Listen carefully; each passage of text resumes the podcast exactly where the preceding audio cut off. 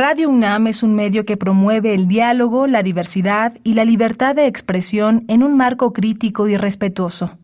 Los comentarios expresados a lo largo de su programación reflejan la opinión de quien los emite, mas no de la radiodifusora. Radio UNAM presenta Prisma RU. Una mirada universitaria sobre los acontecimientos actuales. Prisma RU. Relatamos al mundo.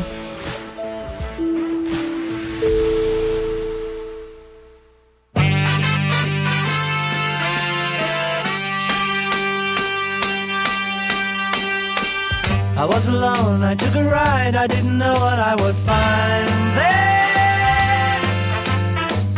Another road where maybe I could see another kind of mind there. Then I suddenly see you. Ooh, did I tell you I need you every single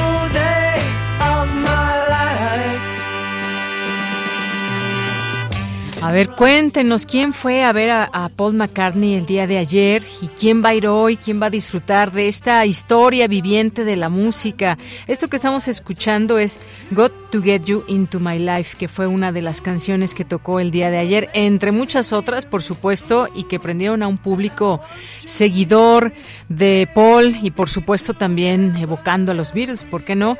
En una noche pues memorable ahí en el Foro Sol, aquí en la Ciudad de México, hasta mariachis le llevaron, eso es lo que estoy leyendo a las afueras pues de, del hotel en donde se encuentra y donde se hospedó, le llevaron mariachis y bueno, pues entre los asistentes estuvieron también Lenny Kravitz, Drake Bell, quienes disfrutaron también de este gran, gran talento del ex Beatle. La atención pues no solo se centró en este escenario, dicen las notas, sino también en la, en la estancia de McCartney en la capital. Muchos seguidores que pues ya saben, hacen ahí guardia en el hotel para ver si logran verlo, aunque sea unos segundos. Y bueno, pues quienes lo hayan disfrutado, eh, mucha envidia que les tenemos desde aquí y que lo hayan de verdad disfrutado al máximo y quienes vayan a ir hoy, pues que suban fotos, ¿no? Vamos a escuchar un poco más de esta canción.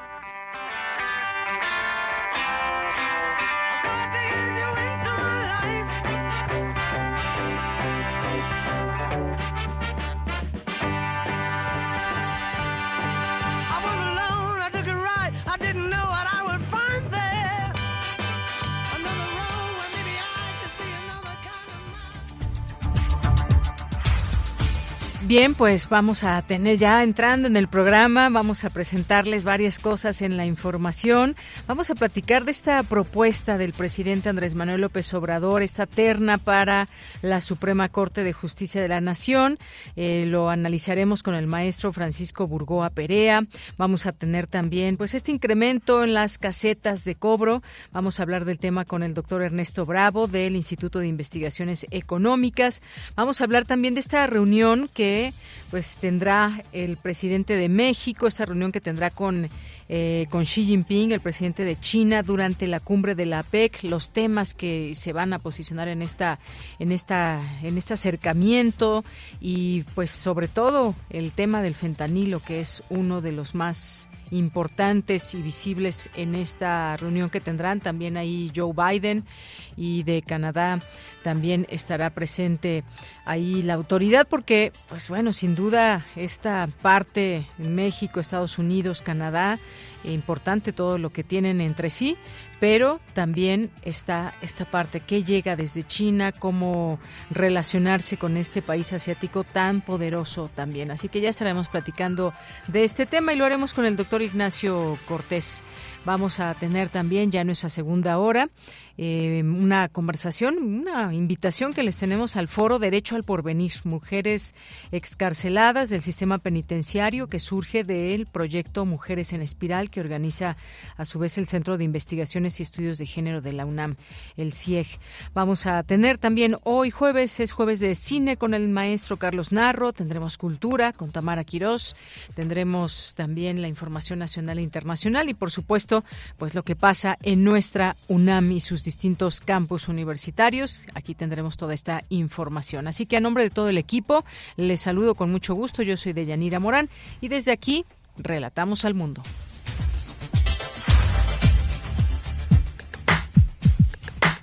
Relatamos al mundo. Relatamos al mundo.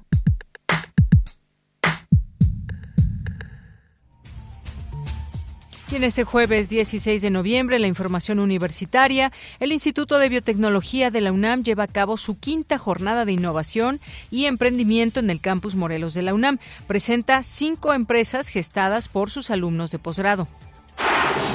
Los centros de formación y servicios psicológicos brindan a sus estudiantes la oportunidad de desarrollar y consolidar sus habilidades profesionales a través de la formación supervisada.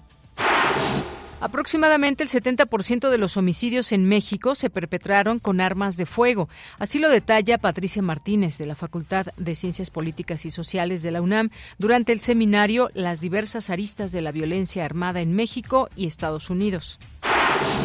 Hoy se conmemora el Día Internacional para la Tolerancia. El investigador Claudio Arturo Zopanzi Miguel afirma que la intolerancia se expresa por razones de clase, género, misoginia y raza. En la información nacional, esta mañana fue asesinado en Ciudad Juárez, Chihuahua, el fotoperiodista Ismael Villagómez. La Secretaría de Seguridad Pública Municipal confirmó la muerte del periodista del Heraldo de Juárez. El presidente Andrés Manuel López Obrador envió al Senado una terna para ocupar el cargo en la Suprema Corte de Justicia de la Nación en sustitución de Arturo Saldívar.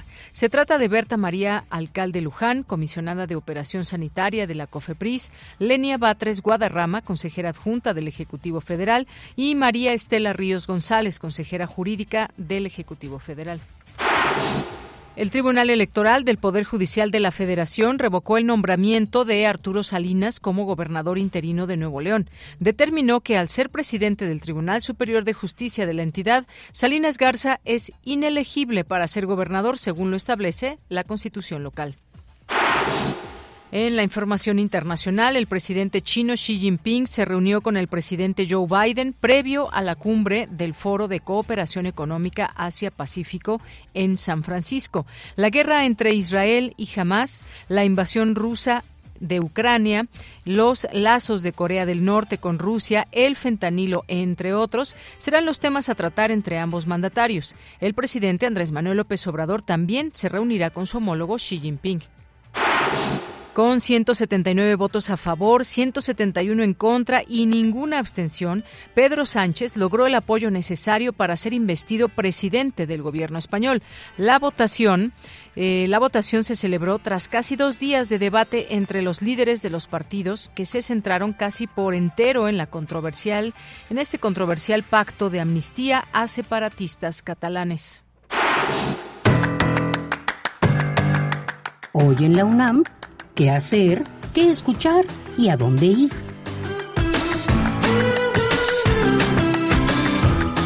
Hoy no te puedes perder la serie radiofónica Revista de la Universidad, bajo la conducción de Elvira Aliciaga. En el programa de hoy, dentro del gran tema de comunidad, se hablará del origen de esta palabra y aprovechando que la invitada es parte de una nueva comunidad de apasionadas al fútbol femenil, se abordará también este creciente grupo de personas. Sintoniza hoy y todos los jueves el 96.1 de frecuencia modulada en punto de las 16 horas después del corte informativo.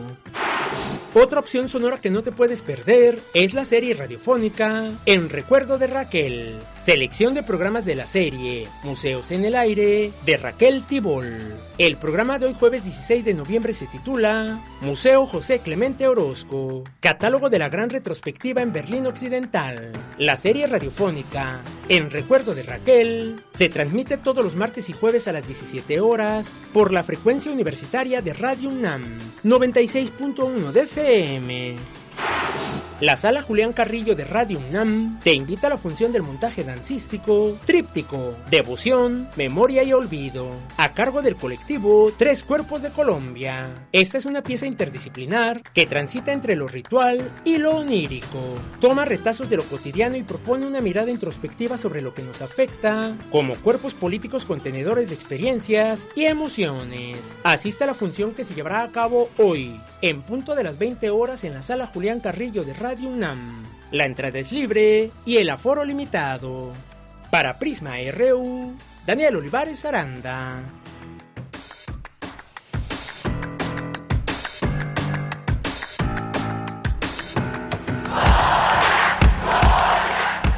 Campus RU.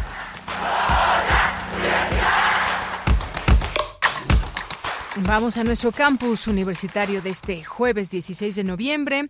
Mi compañera Virginia Sánchez ya está en la línea telefónica y nos tiene la siguiente información. Abordan expertos las diversas aristas de la violencia armada en México y Estados Unidos como consecuencia de las prácticas laxas del comercio de armas. Cuéntanos, Vicky, muy buenas tardes se nos cortó la comunicación. En un momento reanudamos esto para que nos platique sobre lo que dicen expertos de esta violencia armada en México y Estados Unidos y cómo pues el compartir fronteras facilita desafortunadamente también el comercio de armas, algo que pues una queja que ha tenido también insistentemente México sobre lo que sucede allá en Estados Unidos y que muchas de estas armas incautadas pues vienen justamente de allá de los Estados Unidos. ¿Qué tal, Vicky? Muy buenas tardes. Hola, ¿qué tal, Leya? Muy buenas tardes a ti y al auditorio de Prisma RU. Es necesario comprender la complejidad de la violencia armada para defender desde todos los ámbitos nuestros derechos humanos, especialmente la vida, la integridad y la seguridad, así como los personales y colectivos como la salud, la reparación y máxima protección, sobre todo en este contexto donde estamos experimentando una prolongada epidemia de violencia armada.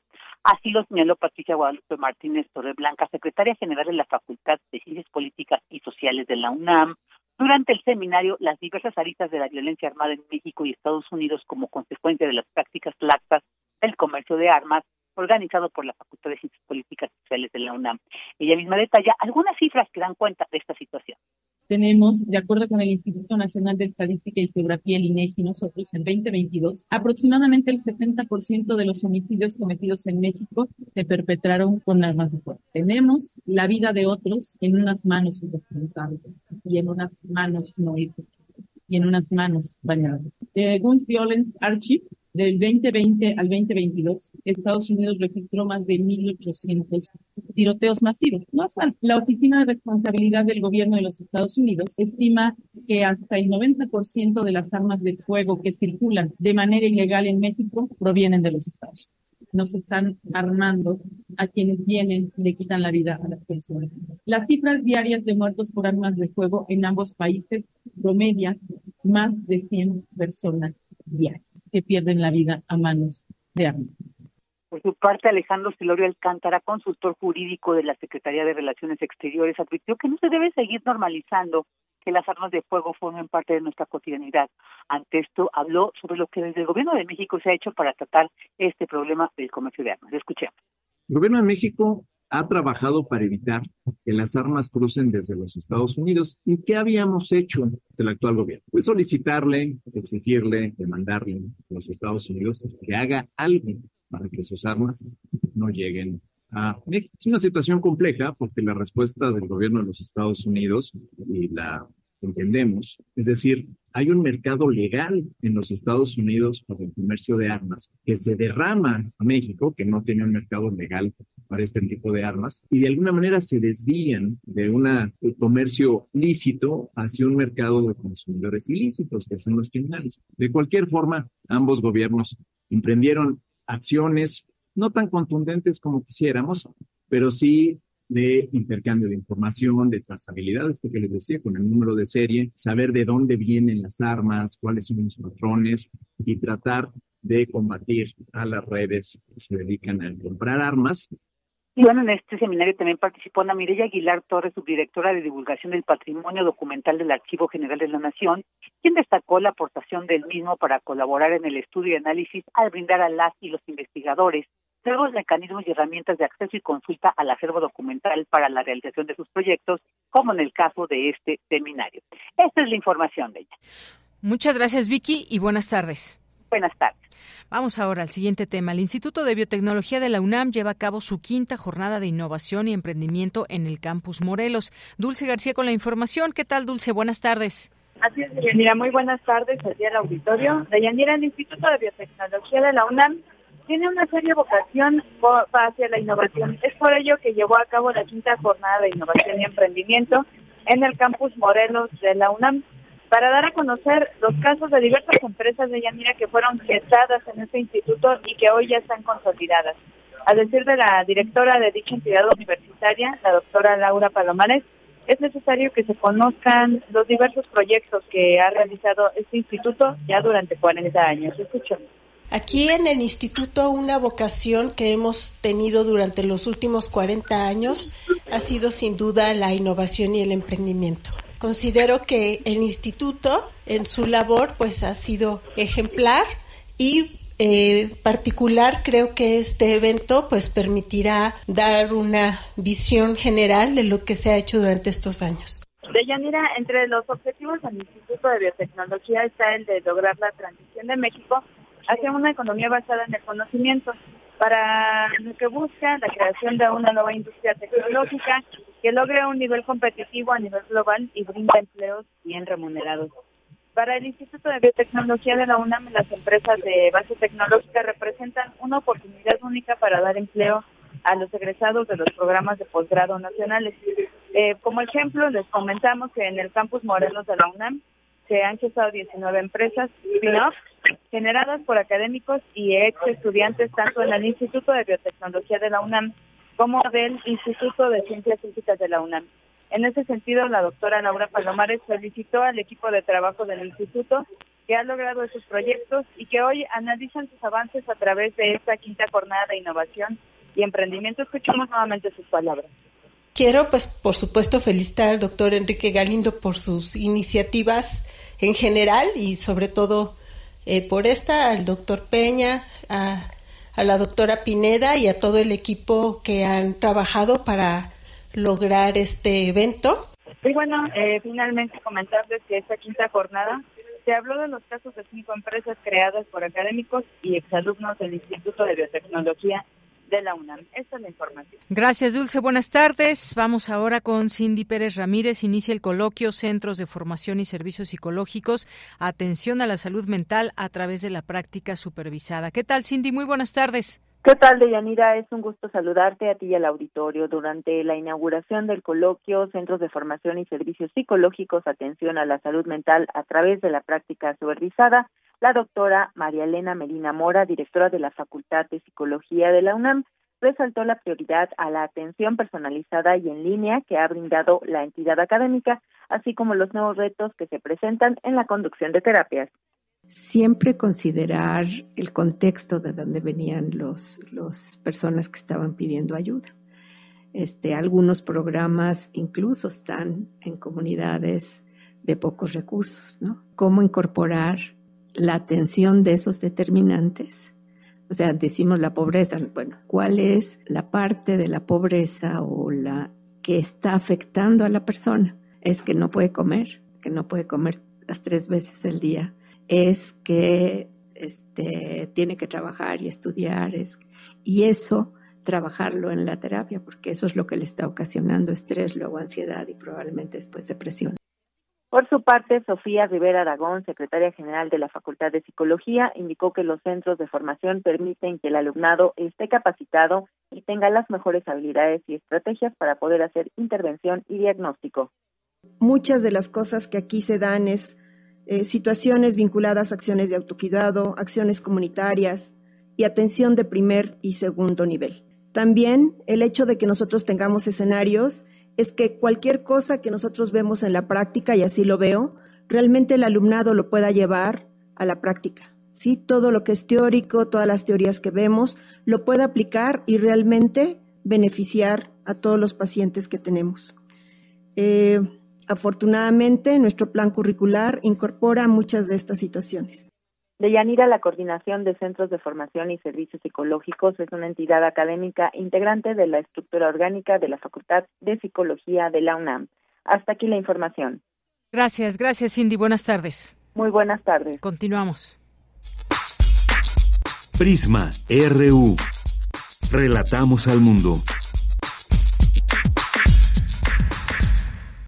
Bien, pues el día de ayer el Senado aprobó la renuncia de Arturo Saldívar a la Suprema Corte. Eh, por supuesto, críticas eh, de la oposición por esta falta, dicen, de autonomía, su cercanía con la Cuarta Transformación. El Senado, entre todo esto, aprobó la renuncia del el ministro de la Suprema Corte de Justicia de la Nación. Y bueno, eh, pues en su calidad de presidente de la República, que pues tiene esta opción de enviar una terna para que de igual forma se pueda ser posteriormente aprobada, pues el presidente Andrés Manuel López Obrador envió una terna que eh, consta de los siguientes nombres: Berta Alcalde, Lenia Batres y María Estela Ríos, que son las tres mujeres propuestas por el presidente López Obrador para ocupar el puesto, el puesto de ministra de la Suprema Corte en sustitución del ministro Arturo Saldívar. La terna fue enviada al Senado de la República para su discusión en comisiones y ser admitida, eh, de ser admitida pasará al Pleno.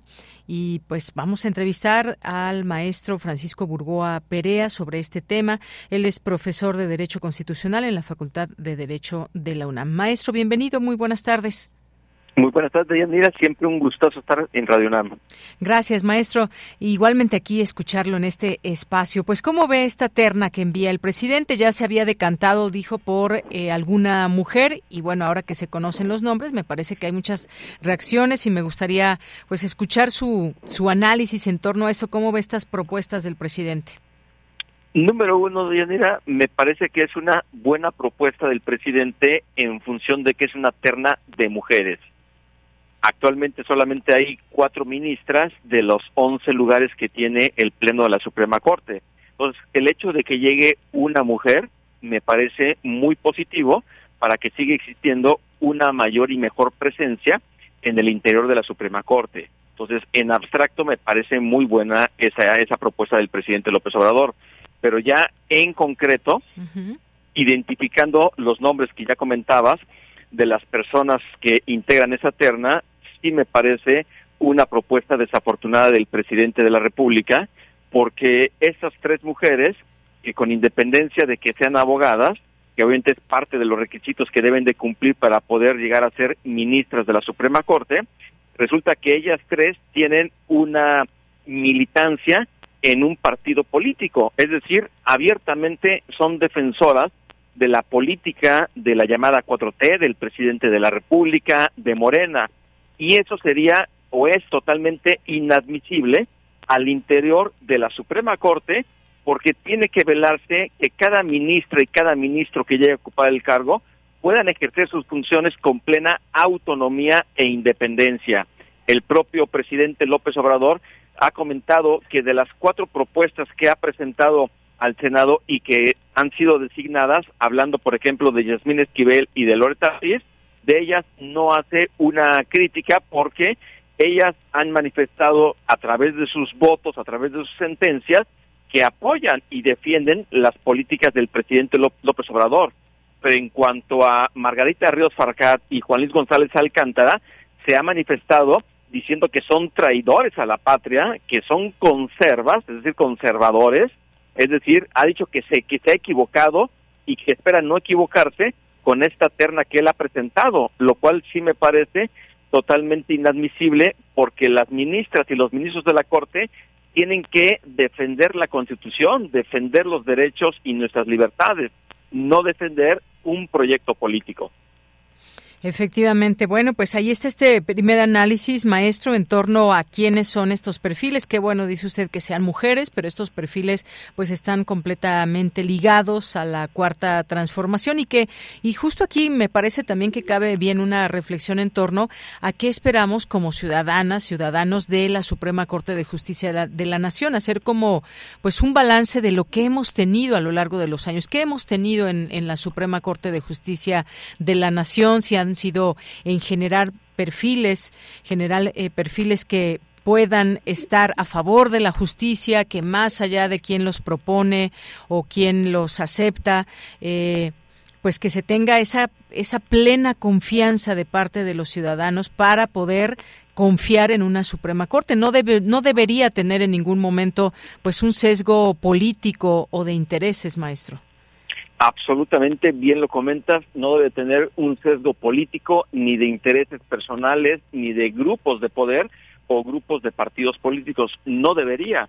Por eso es que la Suprema Corte, el Poder Judicial de la Federación, tiene que ser autónoma e independiente. Inclusive, podemos nosotros ver que en los 106 años que tiene de vigencia nuestra Constitución, hay dos Supremas Cortes. Una de 1917 a 1994 que llegó a tener hasta 26 ministros. Y esta Suprema Corte del siglo pasado estaba totalmente supeditada al presidente de la República durante la hegemonía del PRI a partir de la reforma constitucional que impulsó el presidente Ernesto Cedillo y que se publicó en el diario oficial el 31 de diciembre del 94, tenemos ya a partir de 1995 y hasta la fecha otra Suprema Corte que al paso de los del tiempo, al paso de los años ha ido recobrando o manteniendo una autonomía e independencia. Tan es así que podemos nosotros recordar cómo hace 20 años la Suprema Corte estaba defendiendo la Constitución y el presidente Vicente Fox estaba atacando a la Suprema Corte porque muchos de los proyectos que tenía el presidente López Obrador estaban siendo ya sujetos a una revisión, inclusive un decreto expropiatorio de tierras ahí en Salvador Atenco hace 20 años para construir el aeropuerto. Es decir, sí teníamos nosotros ya una corte que aunque sea actos del presidente, viene a defender la Constitución y esa es la Corte que necesitamos. No queremos regresar a la Corte del siglo XX mexicana, sino a una Corte del siglo XX, ¿no? Que defienda nuestra Constitución, nuestros derechos y nuestras libertades. Eso que se puede decir muy sencillo, es muy riesgoso no tener un poder que garantice la división de poderes, el equilibrio entre estos, los pesos y los contrapesos y esto nosotros lo necesitamos tener sí o sí, porque de lo contrario, pues prácticamente estamos dejando a que el presidente de la República siga teniendo un predominio, como en el siglo XX, frente al poder legislativo y al poder judicial. Claro, y, el llegar a la Corte, eh, pues nos, eh, quienes conforman, vaya, la Suprema Corte de Justicia de la Nación, nos tienen que dar confianza a las personas que, pues, estamos ávidas siempre de esta justicia, casos que llegan en lo específico, que tienen que ver con un montón de temas y que a veces atraviesa también incluso la parte política o la intención política que lleva tal o cual caso para llevar en la Suprema Corte de Justicia de la Nación.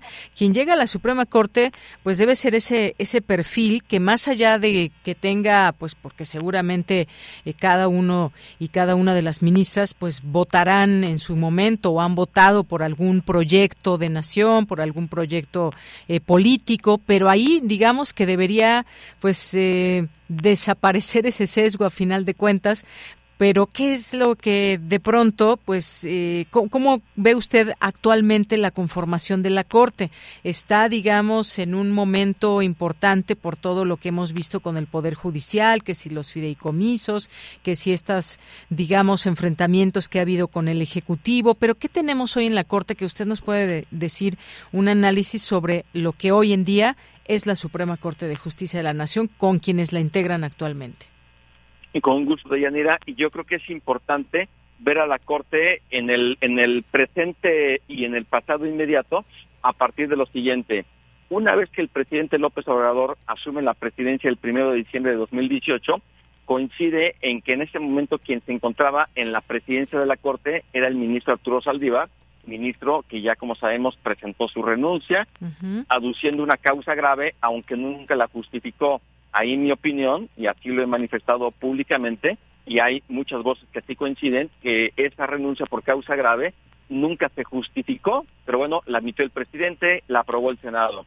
A lo que voy es que durante la presidencia del ministro Arturo Saldívar, la Corte empezó a tener, hablando de su presidente, empezó a tener una cercanía con el presidente López Obrador, con Morena, con los proyectos. Y teníamos una Corte que estaba eh, retrasando la resolución de distintos asuntos y esto era una responsabilidad del presidente de la Corte en donde podía de alguna forma incidir para estar ralentizando en la resolución de asuntos que eran del propio presidente de la República. Entonces, ahí vemos cómo una Corte, a partir de su presidente, empezó a tener una relativa sumisión, porque obviamente hablamos solamente del ministro presidente, no aquí de la mayoría de los otros ministros, porque en el caso de la ministra Yasmín Esquivel y de Loreta Ortiz, abiertamente ellas han defendido los proyectos del presidente de la República, por más que den argumentos que no tienen ningún sustento o ninguna fuerza, frente a argumentos que sí tienen como base la defensa de la Constitución, ellas siguen tal cual como si fuera pues una amanda de defender los proyectos del presidente, no así los otros. En el caso del ministro Arturo Saldívar, pues ya al final, ya en los últimos meses veíamos que a veces votaba defendiendo los proyectos del presidente, otras veces no. Y, y a partir de este año que llega a la presidencia la ministra Norma Piña, vemos cómo la Corte empieza a tener una mayor fuerza para defender la Constitución. Y a partir de este año es que de una forma muy particular y muy reiterada, y yo creo que va a continuar la narrativa y más en el marco del año electoral 2024, ha venido una narrativa de atacar un día sí y el otro también, día y noche, al Poder Judicial, a la Suprema Corte, a la ministra presidenta Norma Piña. Y esto es parte de lo que como sociedad debemos de analizar antes de tomar un partido bajo filias o fobias. Vamos a analizar de forma lo más objetiva posible a partir de resoluciones, a partir de sentencias, cómo la Corte ha venido a defender nuestros derechos, a defender la Constitución. Pero esto es lo que no le gusta al presidente de la República y esta es la parte que debemos de poner atención qué modelo de Suprema Corte queremos seguir conformando, una Corte como en el siglo XX, sumisa, supeditada al presidente de la República, o una Corte en el siglo XXI que defienda la Constitución, nuestros derechos y nuestras libertades. Así es, y es que, bueno, quizás solamente en teoría no debería preocuparnos eh, quienes están en la Suprema Corte en el sentido de que supiéramos que tengamos esa eh, certeza de que son personas que van a ver por la justicia y no por un tema político. Eh, usted mencionaba algunos casos y hay otros, por ejemplo, este que también saltó a la, a la parte mediática del ministro Luis María Aguilar de, eh, pues, que dejó ahí un expediente de, de Ricardo Salinas Pliego por todo ese tema de los impuestos y que también, pues, no pocos nos quedamos con una cara de sorpresa de por qué no, no, en primera, por qué no paga impuestos un empresario y ya que llega eso a los tribunales, cómo es que se puede manejar un, un expediente, aunque claro, también están las partes cómo debe ser en la parte legal todo este, pues todo este proceso, maestro. Bueno, yo creo que es importante este, precisar que todas las personas, sean personas físicas o personas jurídico-colectivas, como se le llama, personas morales, tienen el derecho de defenderse. Es parte de los derechos constitucionales para poder acceder a una justicia pronta y expedita. El hecho de que se presente una demanda de amparo con el propósito de no pagar impuestos tiene sus razones, razones que precisamente están en un análisis jurídico y esta es la parte que debemos de saber que no es que el Poder Judicial esté protegiendo a eh, en este caso, pues una persona moral como es Televisión Azteca. La Suprema Corte va a defender la Constitución, los derechos de todas las personas. Ahora, los mismos asuntos luego se van ralentizando por la carga de asuntos que tiene el Poder Judicial, en este caso la Suprema Corte. Y yo creo que todavía en este aspecto no sabemos qué es lo que va a resolver la Corte. Si le va, le va a dar la razón a Televisión Azteca o en su caso, le va a decir, ¿saben qué? No, ustedes finalmente tienen que pagar. Es parte de lo que es el, la defensa de los derechos ya en tribunales. Pues sí, ahí está un tema también muy polémico porque en este país sabemos y quienes tenemos que pagar impuestos que si no pagamos impuestos un mes, al siguiente mes no cobramos, pero bueno, sí son cosas, es mucho dinero y hay pues otras cuestiones al ser persona o una empresa con esta parte de eh, persona moral y que efectivamente hay procesos legales que no, no todos vamos a seguir dado pues los niveles de, de ganancias que se tienen o que toda esta parte penal donde usted bien dice que pues todos tenemos derecho a defendernos y ya veremos en qué acaba este tema que me parece que ya pues son muchos años que se fueron acumulando de este pago y en donde pues no se ha, no se ha hecho a final de cuentas. Bueno, pues temas polémicos que siempre llegan a la corte y que pues surgen preguntas y hay que entender también cómo se llevan estos procesos, quienes no estamos tan cercanos a esta parte, digamos, de las leyes, pero que queremos entender qué pasa en uno y otro. Pues maestro Francisco Burgoa Perea, muchas gracias por estar aquí. No sé si usted quiera agregar algo más.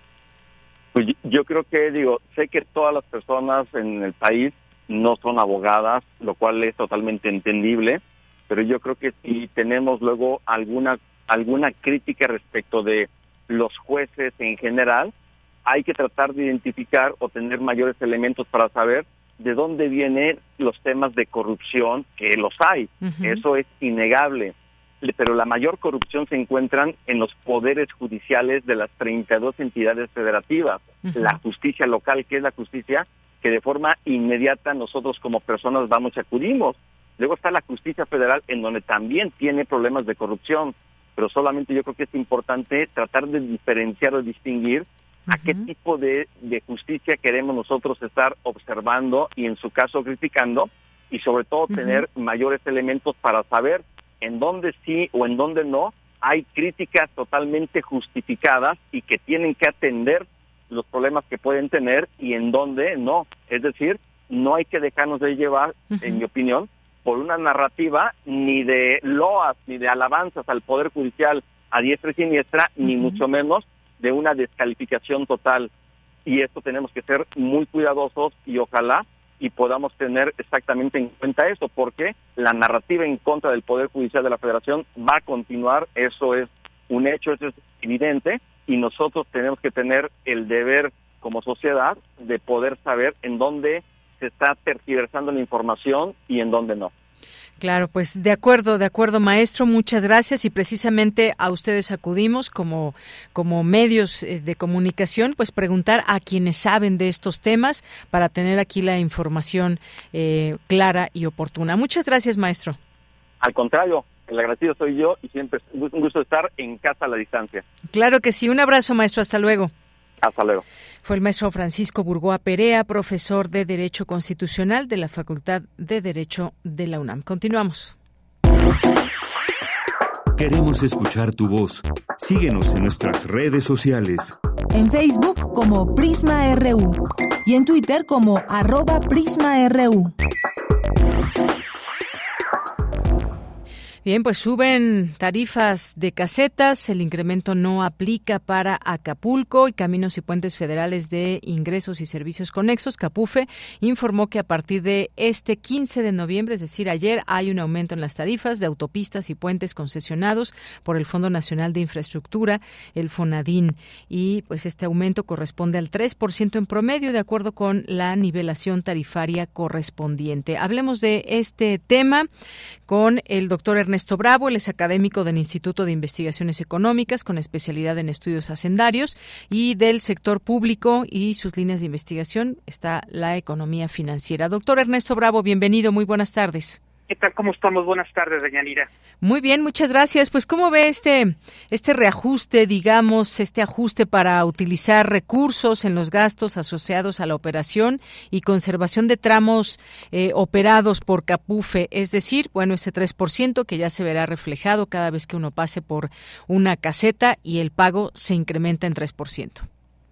Eh, comentarte, Deyanira, que bueno, este incremento del 3% se viene a sumar ¿verdad?, al incremento del 7,82% que se dio en marzo. Pero esto es así porque se está registrando al mes de octubre una inflación del 4,26%. Entonces, bueno, pues Capufe eh, pues juzga pertinente que para mantener en condiciones eh, operativas a la red eh, concesionaria, bueno, pues hay que incrementar 3% eh, el costo, ¿sí?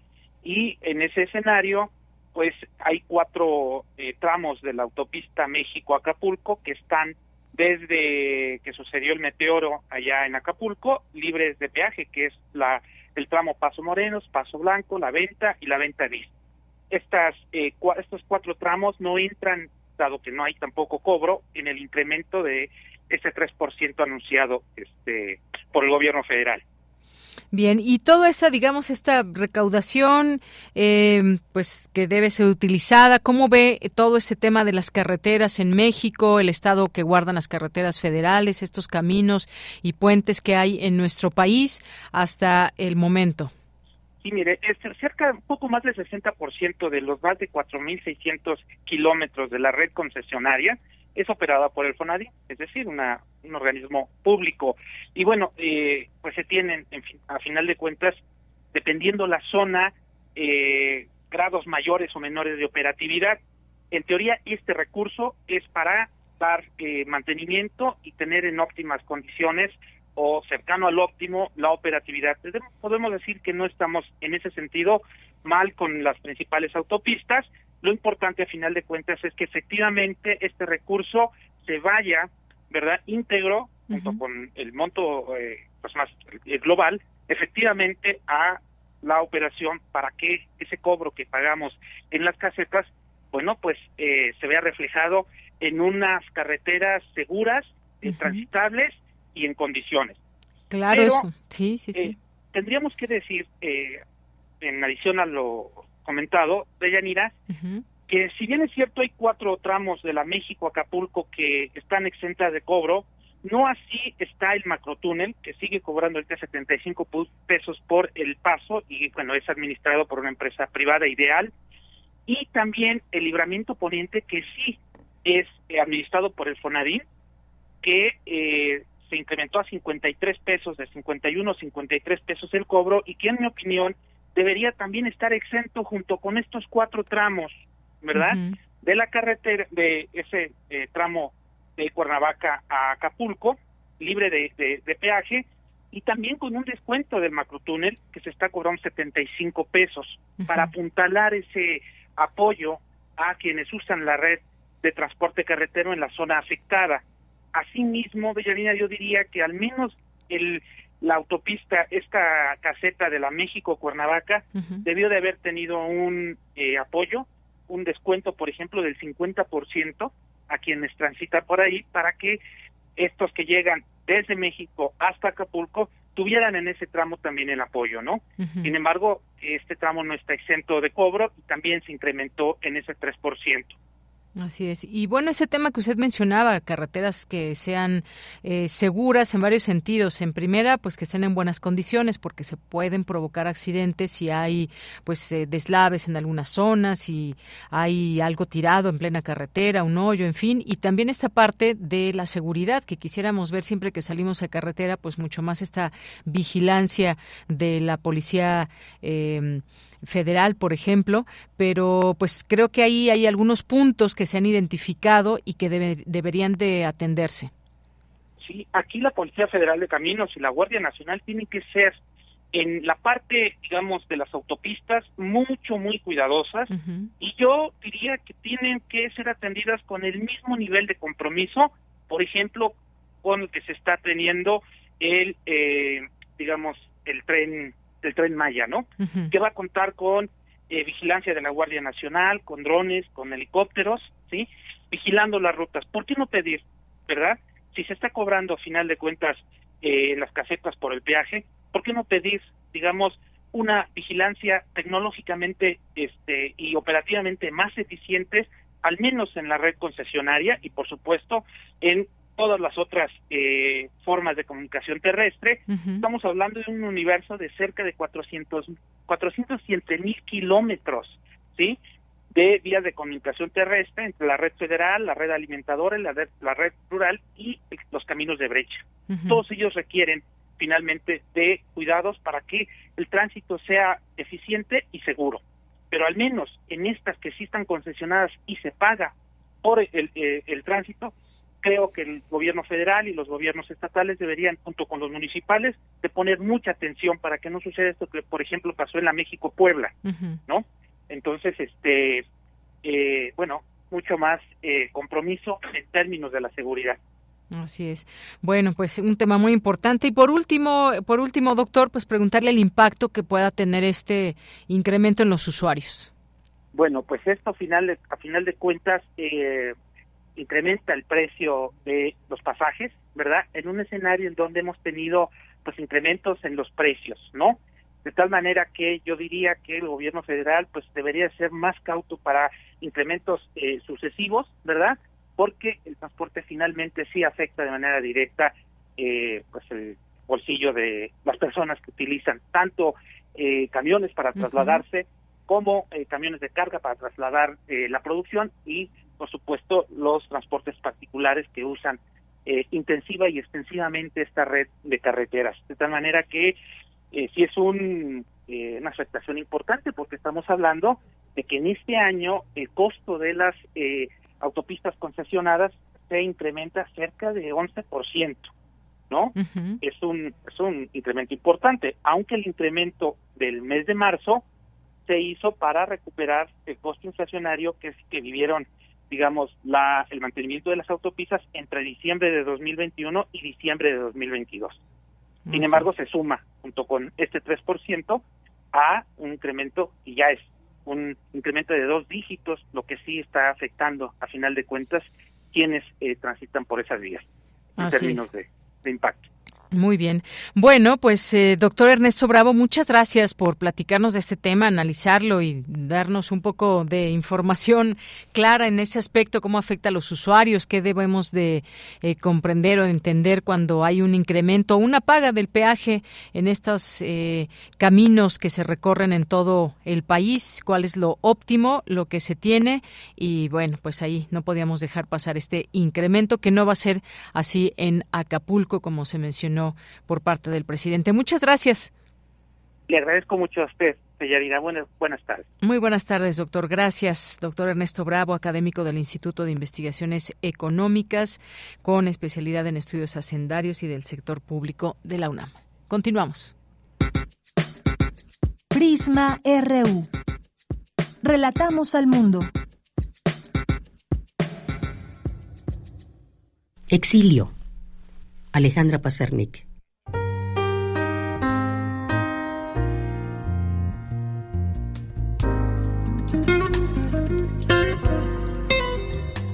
Esta manía de saberme ángel, sin edad, sin muerte en que vivirme, sin piedad por mi nombre ni por mis huesos que lloran vagando.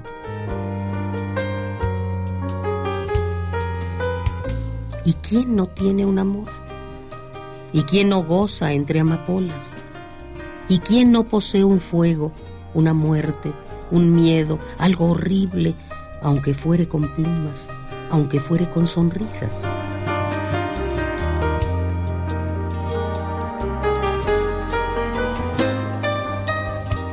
Siniestro delirio, amar una sombra.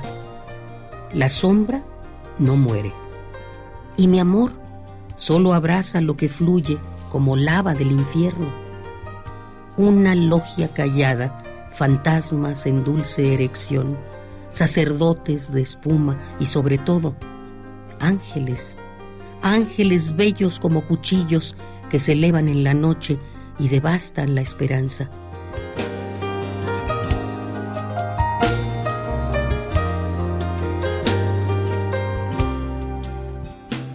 Esta manía de saberme ángel sin edad, sin muerte en que vivirme, sin piedad por mi nombre ni por mis huesos que lloran vagando.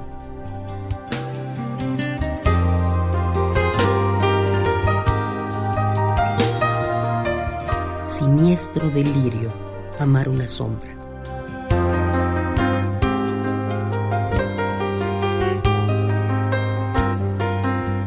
Exilio Alejandra Pazarnik.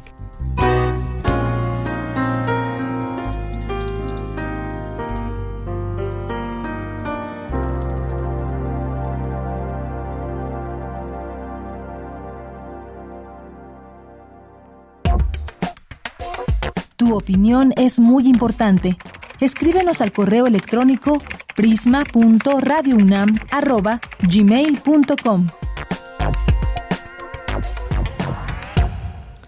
Bien, pues el presidente, el presidente de México llegó a San Francisco para participar en la reunión de la APEC.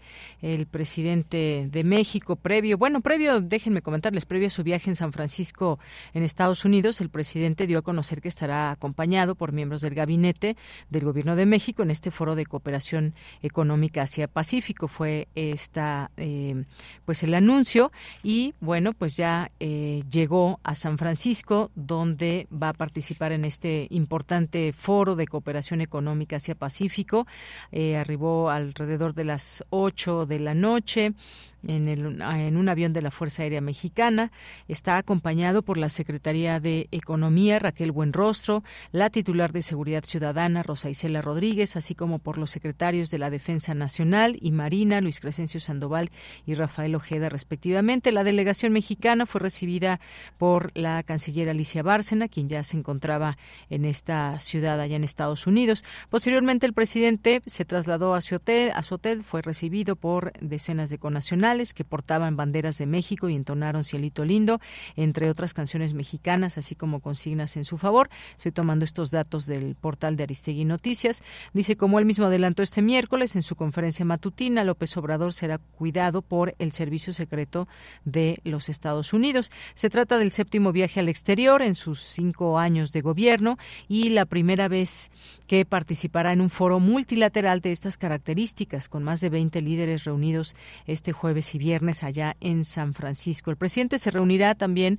por primera vez con su homólogo chino Xi Jinping, con el que tendrá una agenda abierta y tratarán los temas que consideren, según expresó en su conferencia de ayer. López Obrador advirtió en diciembre de 2021 que si hoy, si no hay un fortalecimiento de economía de América del Norte y América, China va a tener el dominio económico comercial del mundo, algo que consideró que no es conveniente, mientras que en mayo pasado afirmó tener pruebas del tráfico ilegal de fentanilo desde China, por lo que urgió su cooperación para combatir el tráfico de esta droga y sus precursores químicos provenientes de Asia ante la presión de Estados Unidos. Así que, pues bueno, en este marco se da esta reunión, eh, temas que pues espera que hablen entre ellos, pues está por supuesto este este tema del fentanilo, entre otros. Bueno, pues ya estamos aquí en el, en el en el minuto a minuto, 12.39, el presidente se reúne con eh, el presidente de México, con el de, con el de China, Xi Jinping, en el en hotel en San Francisco.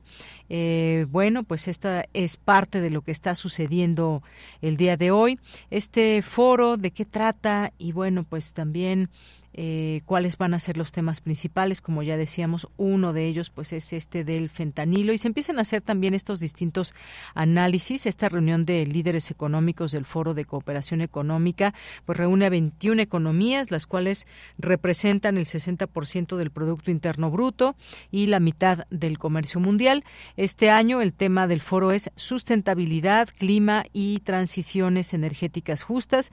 El presidente López Obrador había cancelado su participación para evitar algún diferendo con Perú. Sin embargo, decidió asistir a invitación de su homólogo Joe Biden en el documento que envió al Ejecutivo, el Ejecutivo al Senado para informar de su salida del país. Se informó que el objetivo de México dentro del foro es expandir y diversificar los vínculos económicos con el bloque Asia-Pacífico.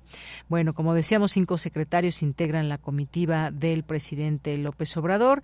Eh, pues esta reunión bilateral también que se está muy a la expectativa con Xi Jinping, está el presidente de China, y que este encuentro ya arrancó a las 12 del día, al mediodía, y es el primero que se da entre ambos mandatarios. Dialogarán sobre comercio y fentanilo, de acuerdo con lo que informó la Secretaría de Relaciones Exteriores, Alicia Bárcena, lo que han catalogado una reunión importantísima porque China ha ofrecido apoyo para Acapulco, tienen también este tema en la cadena de valor, de cómo se organizan para la exportación, importación de los productos. Y bueno, pues también hay distintos análisis en torno a esto. Uno de ellos es el del, el del profesor del Centro de Relaciones Internacionales de la UNAM, José Ignacio Martínez Cortés, que, pues bueno, en este análisis que hace de este laboratorio, dice que de cara a esta edición número 30 de la PEC a realizarse en San Francisco, eh, el presidente Joe Biden se reunirá con su par de China, Xi Jinping.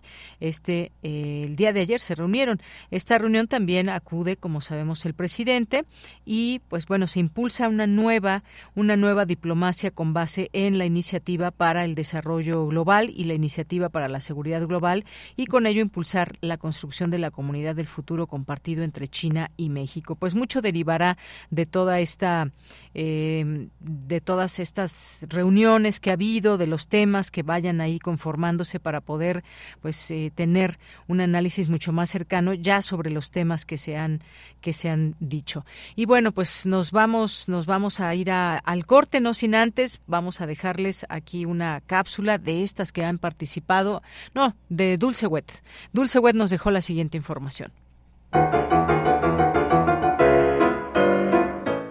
Muy buenas tardes, audiencia melómana de Prisma RU. Soy Andrea Peláez, codirectora de Circo de Mente, y quiero invitarles a unas actividades que tenemos esta semana en conmemoración del 20 aniversario de Circo de Mente. Tenemos este sábado en la Carpa de Mente a las 7.30 de la noche el espectáculo Ternura y Chocolate de la compañía francesa Devil en Metal de artistas que han egresado de una de las principales escuelas de circo contemporáneo en Francia que se llama Lido en Toulouse que combina las artes de la acrobacia, la danza, el teatro, que tiene una temática muy interesante para adolescentes y adultos. Este lunes 20, martes 21 y miércoles 22 tenemos un taller que va a ser impartido por Patrick Leonard, miembro fundador y codirector de la emblemática compañía canadiense de Seven Fingers, taller que está dirigido a artistas circenses y escénicos en general, intensivo, de las 4 de la tarde a las 8 de la noche, en donde se abordarán temas acerca de la presencia escénica, el humor en la escena, el manejo de objetos en la escena, con el toque particular, el toque especial de un rigor y una calidad internacional de verdad imperdible. Les invitamos, todavía están abiertas las inscripciones. Nuestras redes sociales son circo con K, C I R K O demente.com.mx, nuestra página web donde viene toda la información y también así nos pueden encontrar en Instagram, en Facebook y en Twitter. Paralelamente a estas actividades, este sábado también en el Festival Revolucionario, en conjunción con el Festival Internacional de Teatro de Puebla, Circo de Mente presentará un espectáculo en la Casa de los Hermanos Cerdán, la casa que es un museo actualmente, el sábado 18 a las 7.30 de la noche, conmemoración de la gesta heroica vivida precisamente en esa fecha, el 18 de noviembre de 1910. Ojalá puedan estar con nosotros.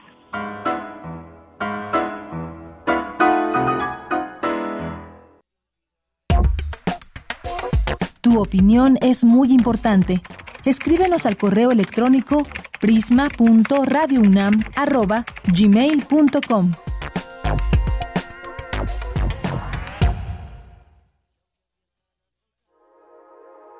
Síguenos en todas nuestras redes sociales: Facebook, Twitter, Instagram, Spotify y YouTube.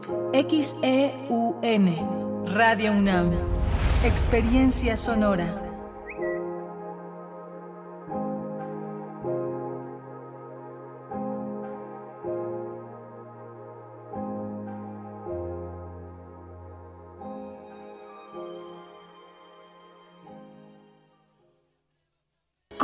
Cada latido, las mentiras tiemblan. Con cada latido se acerca más la verdad. Con cada latido, los rencorosos tiemblan. Con cada latido, la incompetencia se va. Porque otro México es posible. Con seguridad, sin divisiones con igualdad. Con cada latido nos acercamos más a la victoria, porque somos millones los que queremos para México un gobierno de verdad. PRD. Con los gobiernos de Morena en la Ciudad de México estamos haciendo realidad la cuarta transformación. Las y los estudiantes de preescolar a secundaria pública tienen una beca mensual. Hay nuevas preparatorias, universidades, hospitales, parques e internet gratis en toda la ciudad. Tenemos un mejor transporte público, digno, accesible y de calidad. Y la seguridad está en su mejor momento. Vamos por el camino correcto. En la Ciudad de México, la esperanza nos une. Morena, la esperanza de la Ciudad de México. Mensaje dirigido a militantes, simpatizantes y Comisión Nacional de Elecciones de Morena. La Orquesta Filarmónica de la UNAM te invita al programa 8 de su tercera temporada 2023 en el que interpretará Sinfonía número 9 de Gustav Mahler. Director titular Sylvain Gassarson. Sábado 18 de noviembre a las 20 horas y domingo 19 a las 12 horas en la sala Nezahualcóyotl del Centro Cultural Universitario. OFUNAM, tercera temporada 2023. Nos prometieron una ciudad de vanguardia y nos dieron puro cuento.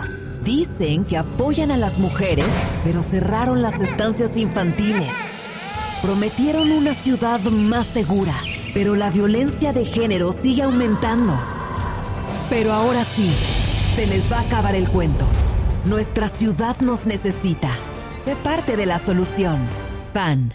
Ciudad de México. Mensaje dirigido a la militancia y simpatizantes del PAN. Con los gobiernos de Morena en la Ciudad de México estamos haciendo realidad la cuarta transformación. Las y los estudiantes de preescolar a secundaria pública tienen una beca mensual. Hay nuevas preparatorias, universidades, hospitales, parques e internet gratis en toda la ciudad. Tenemos un mejor transporte público, digno, accesible y de calidad. Y la seguridad está en su mejor momento. Vamos por el camino correcto. En la Ciudad de México, la esperanza nos une. Morena, la esperanza de la Ciudad de México. Mensaje dirigido a militantes, simpatizantes y Comisión Nacional de Elecciones de Morena.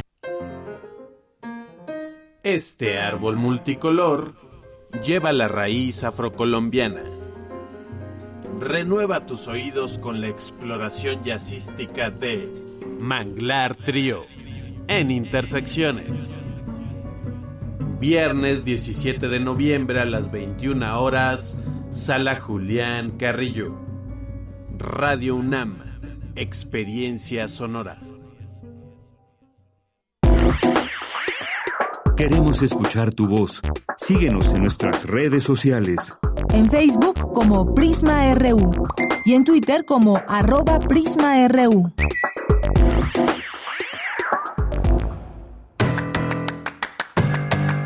Mañana en la UNAM, ¿qué hacer? ¿Qué escuchar? ¿Y a dónde ir? Te recomendamos el Seminario Permanente de Inteligencia Artificial y Derecho. Inteligencia Artificial. Desafíos para desarrolladores, emprendedores y usuarios. Conéctate mañana viernes 17 de noviembre en punto de las 10 horas a través de la plataforma Zoom. Solicita tu código de acceso a través del sitio oficial o las redes sociales de la DGTIC.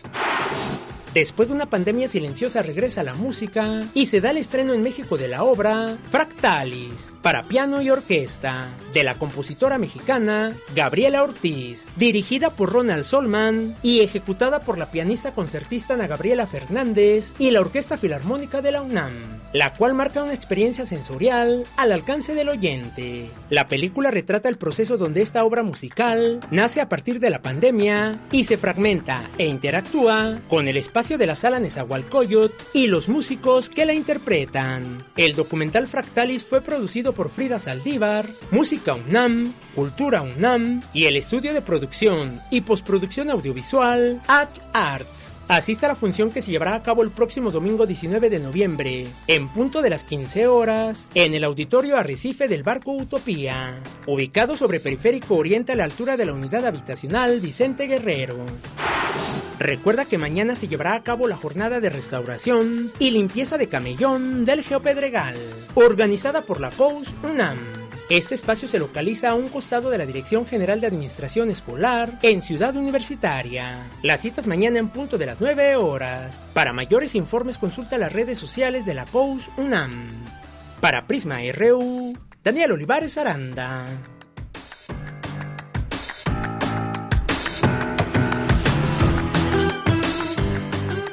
Bien, pues ya estamos de regreso aquí en Prisma RU. Gracias por su sintonía. Lo hacen en el 96.1 de FM si nos están escuchando a través de la radio. Si lo hacen por eh, internet y nuestra página, pues ya saben cuál es, www.radio.unam.mx o cualquier plataforma donde nos estén escuchando. Siempre es grato recibir sus mensajes, sus comentarios, sus fotos, sus GIFs, sus opiniones, de todo un poco nos han hecho llegar siempre. Ay, ayer se nos pasó mandar saludos hasta Baja California, que por ahí nos estaban escuchando. Les mandamos muchos saludos allá en cualquier cualquier parte que nos estén escuchando. Ahorita les doy el nombre preciso de quien nos, nos está escuchando desde allá. Y también si nos escuchan de cualquier lugar, díganos de dónde. Es más, si es de la ciudad, de qué colonia, de qué alcaldía, de qué estado de la República Mexicana, de qué ciudad, municipio o de qué país. En fin, siempre será un gusto que nuestra, nuestra señal llegue a muchos lugares, ya sea a través de Internet o a través de, pues, de la señal de frecuencia modulada. Pues seguimos acompañándole. Hay, por supuesto, pues mucha información que sigue. Algo que estábamos aquí platicando también hace unos momentos que tenía tuve la oportunidad de entrevistar a uno de los el maestro Francisco Burgoa, que nos explicaba sobre pues esta terna nos daba sus puntos de vista y análisis sobre la terna para la Suprema Corte y sí efectivamente eh, pues todo lo que debe haber ahí para que tengamos esta plena confianza de que nuestra corte funciona como debe de ser, ¿no? Y siempre deberíamos tener esta esta certeza eh, garante plena de todo ello, sobre todo cuando llegan temas muy escabrosos. Y decíamos este tema de los impuestos, ¿no? Que por supuesto pues hay mm, pues distintas formas de llegar a la Suprema Corte de Justicia de la Nación y me refiero en el sentido del tema legal.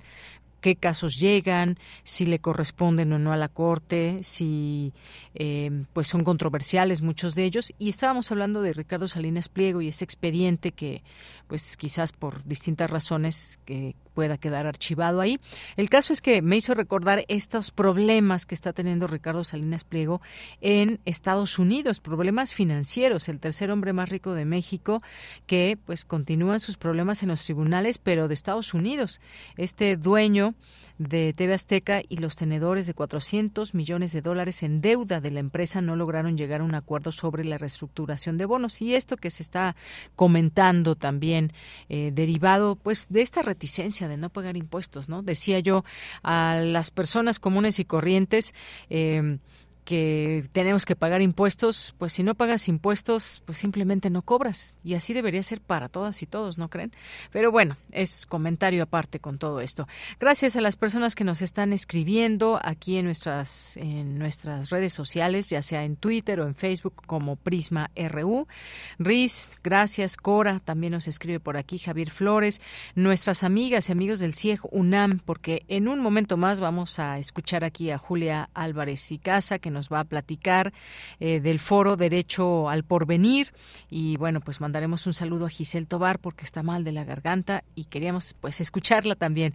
Lo haremos con Julia en un momento más. Jorge Fra nos dice, bueno, pues yo tuve la dicha de ver a Paul McCartney en su segunda visita a México y fue algo nostálgico, más como solista separado de los Beatles. Ojalá estuviera vivo John Lennon, sería una locura verlo a él solo o bien verlo con Paul McCartney y Ringo. Muchos saludos. Gracias, Jorge. Y pues sí, quizás en algún momento que ha venido Paul, algunas personas lo han disfrutado, su música Recordemos que también estuvo en el Zócalo Capitalino en algún momento y fue un gran, gran concierto. Mario Navarrete, muchos saludos. Oscar Sánchez nos dice buscar apegarse a la ley no siempre significa buscar la justicia. No hay que asustarnos de cuestionamientos a cualquier poder. En la clase política no hay buenos o malos, representan intereses. Nuestra tarea es informarnos para cuidar que sean los intereses de la mayoría. Gracias. Gabani también, muchos saludos. Jorge Morán Guzmán, fin de año y vacaciones a la vista, así como el incremento a casetas de cobro. Pues sí, vacaciones a la vista. Eh, esperemos que la ministra seleccionada haga honor a su responsabilidad. Pues sí, sea quien sea. Eso es lo que esperamos. Israel, también muchos saludos. Oscar, pregunten, ¿otros gobiernos La Suprema Corte ha tenido representantes afiliados a partidos o abiertamente defensores de proyectos políticos porque ha sido así. Lo que como sociedad debemos defender es la existencia de una contraposición y recordar que, y bueno, pues aquí ya se quedó un poco y buscar que mm, apegarse a la ley no siempre significa buscar la justicia, esto que nos comentaba hace unos momentos. Gracias, Oscar. Jorge, excelente promover innovación y emprendimiento. Estados Unidos realmente aplicará controles a la venta de armas. Eh, Lorenzo Sánchez, a mi juicio, no importa quién se quede, quién quede en la Suprema Corte, sino a quiénes servirá a los ciudadanos. Se pregunta. Un abrazo. Gracias, Lorenzo. Jorge, un cordial saludo para Deyanir, equipo de Prisma, Inter eh, y Radio Nautas. Abelina Correa también, muchos saludos. Alexis, a nuestras amigas y amigos de la Red ODEM, esta red de documentación de las organizaciones defensoras de migrantes. Gracias, eh, Rocío Madrigal, Javier Flores, muchas gracias al maestro Francisco Burgoa Perea por ampliarnos el panorama de cómo se maneja la Suprema Corte. Gabriel Gómez Cruz, eh, muchas gracias. Aquí también, bueno, pues recibimos críticas en todo caso cuando no se está de acuerdo con algún entrevistado. Aquí acercamos, recuerden eso muy claramente, acercamos voces expertas de nuestra universidad que nos amplían esta forma de entender lo que va sucediendo, temas coyunturales como este, y podemos o no estar de acuerdo, pero aquí la diversidad de voces se se vuelve una pasarela en esta en este en este programa.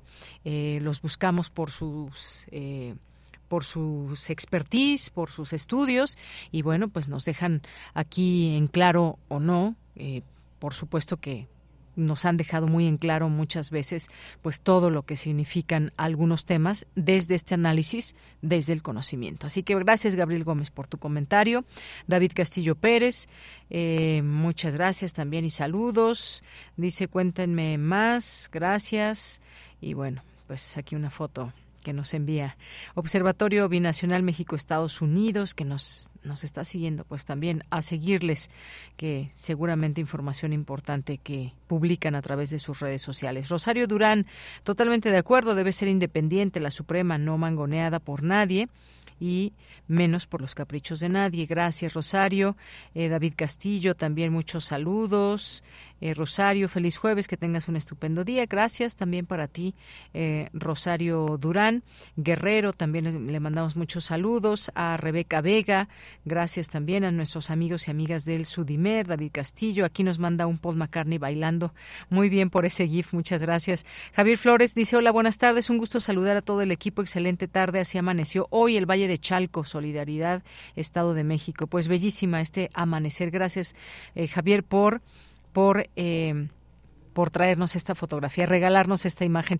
Yo fíjense que luego paso muy tempranito, como seis y media, en el segundo piso del periférico. Hoy amaneció muy limpio y me hizo recordar esta foto que nos manda Javier. Lo que pasa es que voy manejando y no puedo tomar foto, pero pues ya un día tendré alguien que vaya conmigo y pueda tomar una foto.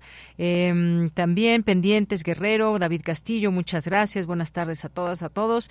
Eduardo Cedillo, Daniel Cámara Ábalos, Rocío González también, muchas gracias aquí por todo lo que nos van comentando. Les leemos con mucho gusto, pero nos tenemos que ir a la información. Ah, bueno, teníamos por aquí un, un saludo también que nos llega en nuestro Facebook de eh, Alice Toribio dice, cierto es que no debería existir sesgos en quienes integran la Suprema Corte, sin embargo, para muestra un botón, algunos de quienes actualmente la integran claramente tienen esa condición y realmente no hay tal contrapeso. Pues muchas gracias también por comentarnos esto.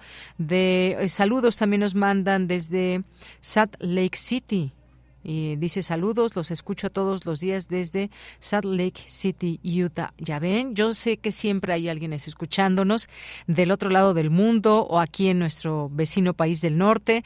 Así que muchas gracias, mandamos muchos saludos a quien se nombra aquí como JK Tlaxcala pues muchos saludos y muchas gracias por hacerte presente y decía también que bueno ya no me da tiempo de ver aquí un saludo que nos llegaba también desde el norte a ver rápidamente, es de Armando G de la Fuente, que pues nos manda saludos desde Rosarito, Baja California, disfrutando de Prisma RU y bueno, pues muchísimas gracias. Nos vamos a la información con Cristina Godínez. Este 16 de noviembre es el Día Internacional para la Tolerancia. Adelante, Cristina. Hola, ¿qué tal, Deyanira? Un saludo para ti y para el auditorio de Prisma RU. La Organización de las Naciones Unidas propuso esta conmemoración en 1995 y considera a la tolerancia como el respeto, la aceptación y el aprecio a la diversidad de culturas. Sin embargo, en nuestro país y en muchas partes del mundo, las manifestaciones de intolerancia están en las ideas, las creencias o los valores sobre la diferencia, en formas de pensar arraigadas al género y a la diversidad sexual.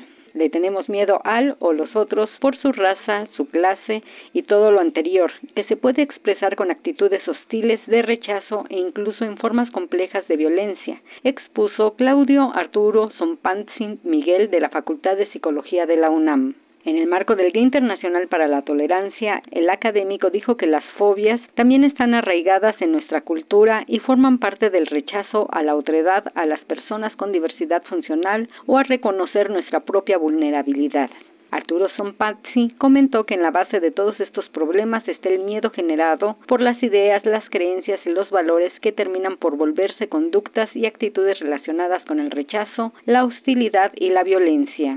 Deyanira, de acuerdo con la encuesta nacional sobre discriminación 2022 realizada por el INEGI, a nivel nacional 23.7% de la población de 18 años o más manifestó haber sido discriminado entre julio de 2021 y septiembre de 2022. Además, 24.5% de las mujeres y 22.8% de los hombres tuvieron alguna experiencia de esta naturaleza. De los mayores de 18 años, 30.6% declaró que la razón fue su forma de vestir o arreglo personal, como tatuajes, ropa o perforaciones. Las entidades federativas con mayor porcentaje de población discriminada fueron Yucatán, Puebla, Querétaro, Ciudad de México y Jalisco. Claudio Arturo Sompanzi recuerda que para ayudar a identificar mejor este fenómeno, la Facultad de Psicología, con el apoyo de la Coordinación de Humanidades de la UNAM, desarrolló el Diccionario de las Emociones, que está disponible de manera gratuita en la página gaceta.unam.mx, especial Diccionario de las Emociones. Deyanira, este es mi reporte. Buenas tardes. Gracias, Cristina. Muy buenas tardes. Nos vamos ahora a la información internacional a través de Radio Francia. Relatamos al mundo. Relatamos al mundo.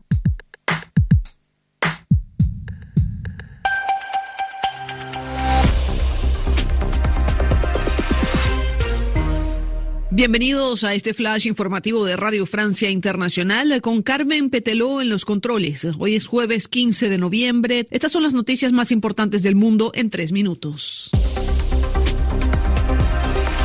Andreina Flores. Sin sorpresas, el Parlamento español ratificó al socialista Pedro Sánchez como jefe del gobierno. Sánchez, que recibió 179 votos a favor, tenía asegurado el respaldo de la mayoría de los diputados luego de que los independentistas catalanes le dieran su apoyo a cambio de una polémica ley de amnistía que ha generado enormes protestas de calle. Así lo anunció la presidenta del Congreso, Francina Armengol. Al haber alcanzado el voto favorable de la mayoría absoluta de los miembros de la Cámara, declaro otorgada la confianza del Congreso de los Diputados a don Pedro Sánchez Pérez Castejón, lo que comunicaré a Su Majestad el Rey a los efectos de su nombramiento como presidente del Gobierno.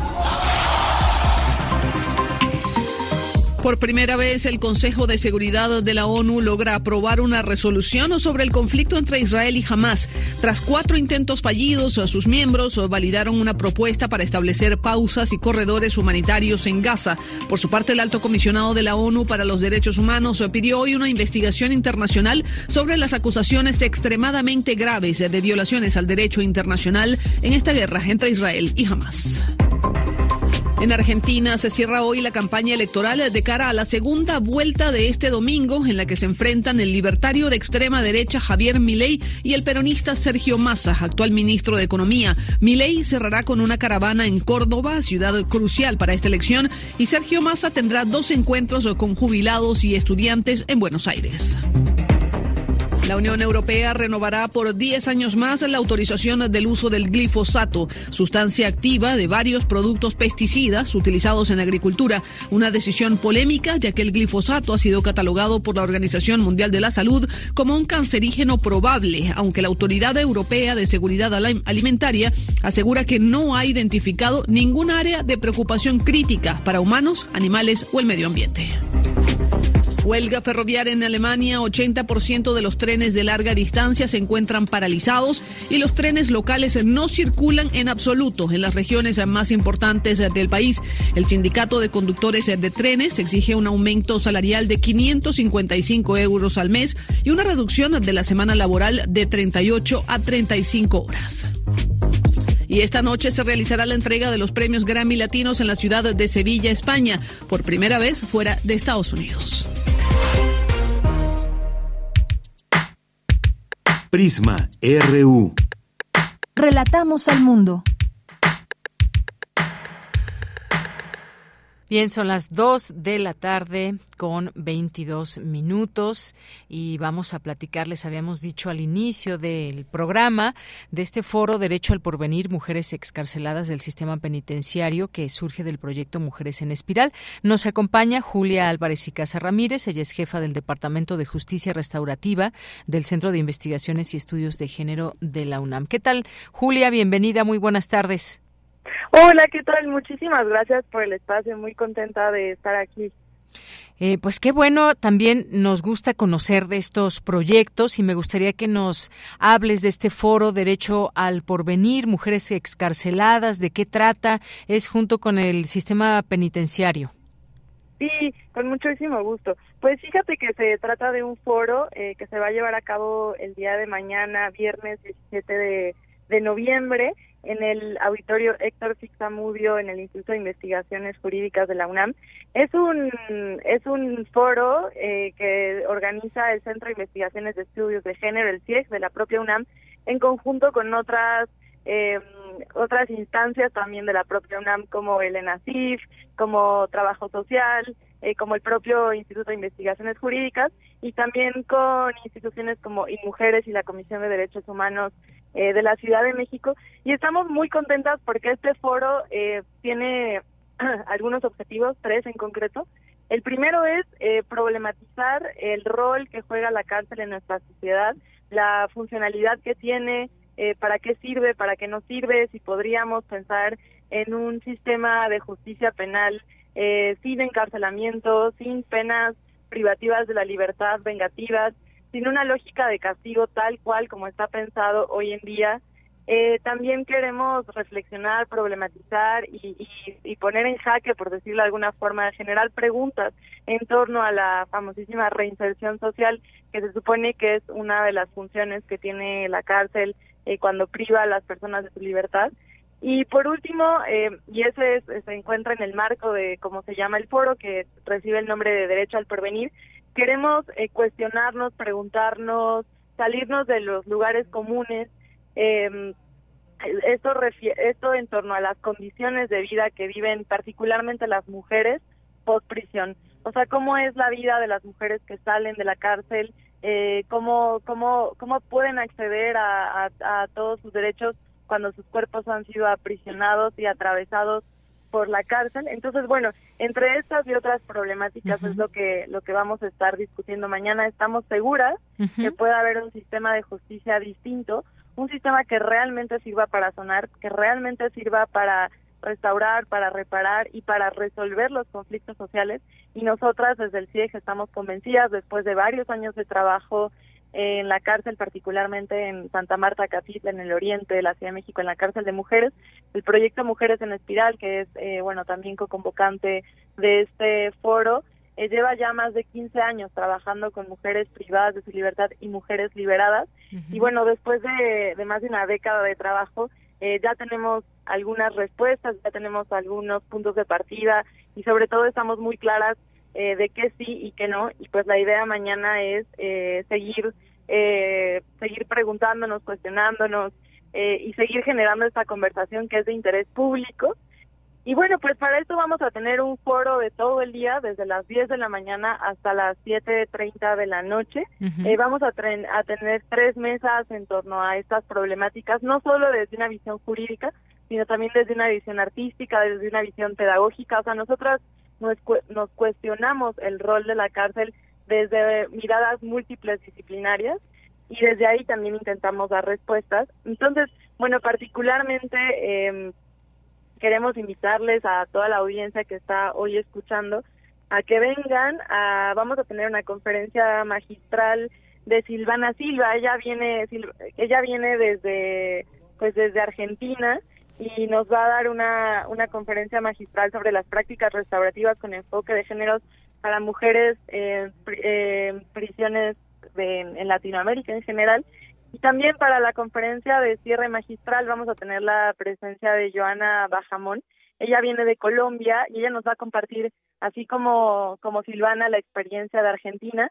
Ella nos va a compartir eh, la experiencia de desde las cárceles de Colombia, donde tienen experiencias muy interesantes. Por ejemplo, eh, restaurantes dentro de las cárceles de prisiones de mujeres eh, como una medida de, de reparación y de restauración.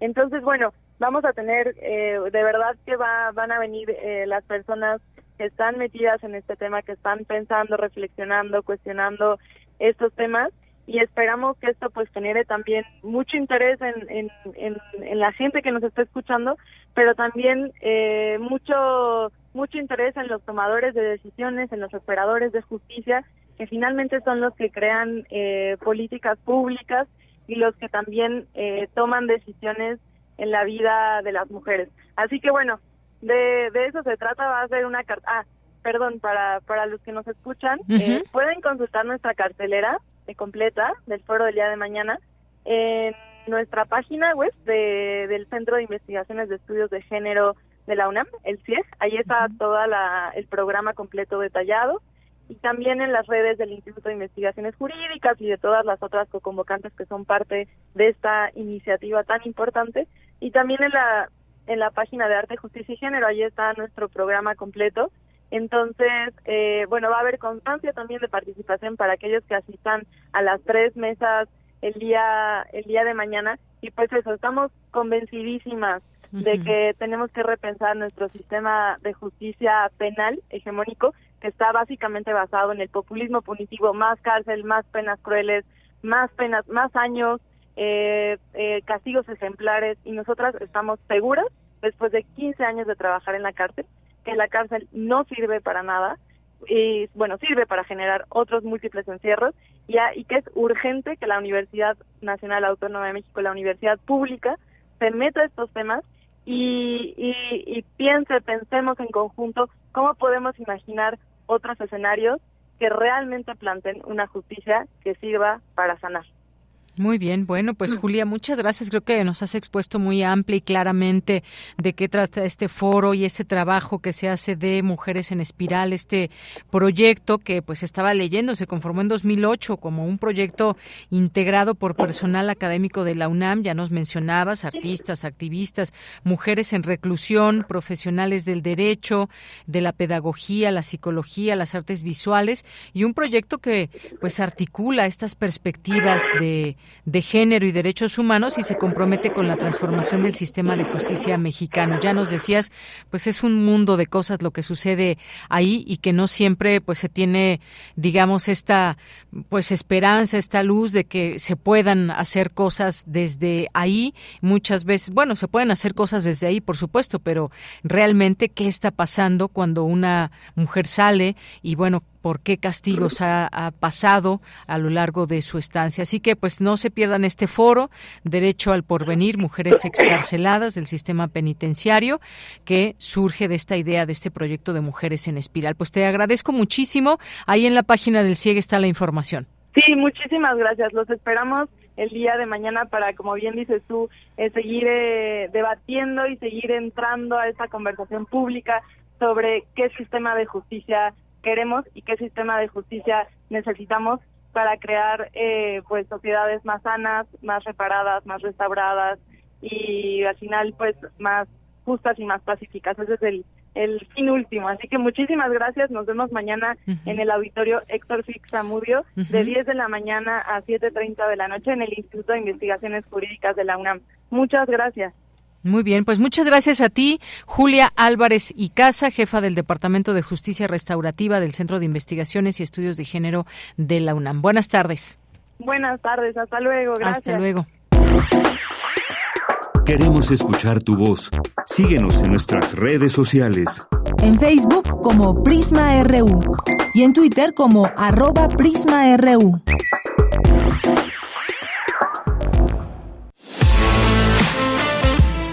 Nacional RU. Bien, pues rápidamente, rápidamente eh, ponerles al tanto de algunas notas nacionales y pues desafortunadamente asesinan al fotoperiodista Ismael Villagómez en Ciudad Juárez, Chihuahua.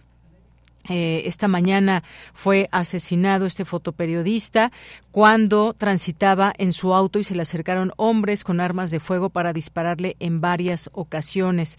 El atentado contra Villagómez, quien era conocido en el medio con el sobrenombre de El Tiger, se produjo en la colonia Francisco Sarabia. La identificación del reportero gráfico se dio a conocer de forma extraoficial. Sin embargo, los colegas de los diversos medios de comunicación lo reconocieron en la escena del crimen, ya que trabajaba por temporada cubriendo el turno de noche. Bueno, pues la investigación seguramente ya comienza y pues se, desafortunadamente eh, pues una persona ligada a los medios de comunicación, un periodista que desafortunadamente eh, pues ha pasado por esta situación y es asesinado.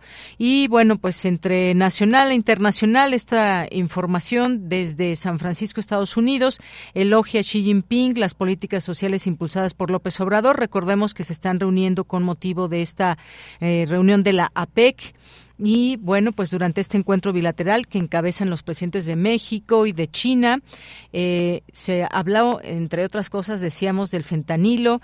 Están surgiendo ahorita, justamente hace unos momentos, las informaciones. Y en estos más de cinco años de la toma de posesión ha liderado el gobierno y el pueblo mexicano a avanzar hacia las reformas, las innovaciones, logrando importantes resultados en el proceso de desarrollo nacional. Lo que me gustaría hacerle llegar eh, hacerle llegar felicitaciones, dijo Xi Jinping. Y bueno, pues tendremos por supuesto un análisis de lo que significa esto para mañana. Continuamos. Cinemaedro con Carlos Narro. Bueno, ya estamos ahora en Cinemaedro con el maestro Carlos Narro, que ya está aquí en esta sección. ¿Cómo estás, Carlos? Buenas tardes. Bien, ¿cómo estás tú? Muy bien, muchas gracias. El jueves de la semana pasada, cuando me salía de aquí, estábamos todos, incluyéndote a ti, aunque disimules enfrente del micrófono, todos nerviosos, Ah, todos ya me acordé. esperando el nombramiento del rector. ¿Ya te acordaste? Sí, ya, ya me acuerdo. Entonces estábamos así, ¿a qué hora llega? Ta? Sí, que a las Sí, tres. que a las que tres, no, que va a ser más tarde. Finalmente fue a las seis. el Finalmente fue a las seis y finalmente se dijo desde los micrófonos de Radio UNAM y finalmente fue un anuncio que nos relajó. Llevábamos varios días de tensión esperando el, este, el nombramiento, Mañana ya la toma de protesta. cada quien con sus favoritos, pase lo que pase, no sé qué. Pero bueno, pues las cosas son que el rector para la UNAM es uno solo.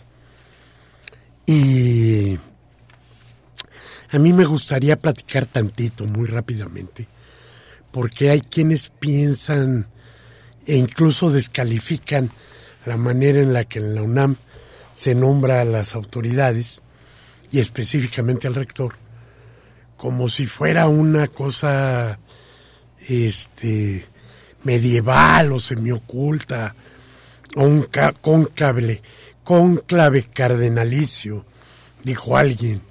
Y dices no hombre por favor el nombramiento del rector de la UNAM es por encima de todo algo que es lo más parecido al instrumento que tenemos en la vida académica de la universidad.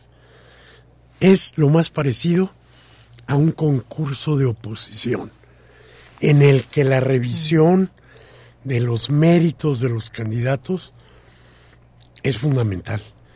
La revisión de sus proyectos de trabajo es otro pilar. Y por supuesto, la escucha a la comunidad, que yo no recuerdo en mis años de haber visto los cambios de rector, un proceso más amplio que el que hubo en esta, en esta ocasión. Todos los candidatos pasaron por los micrófonos de Radio Universidad.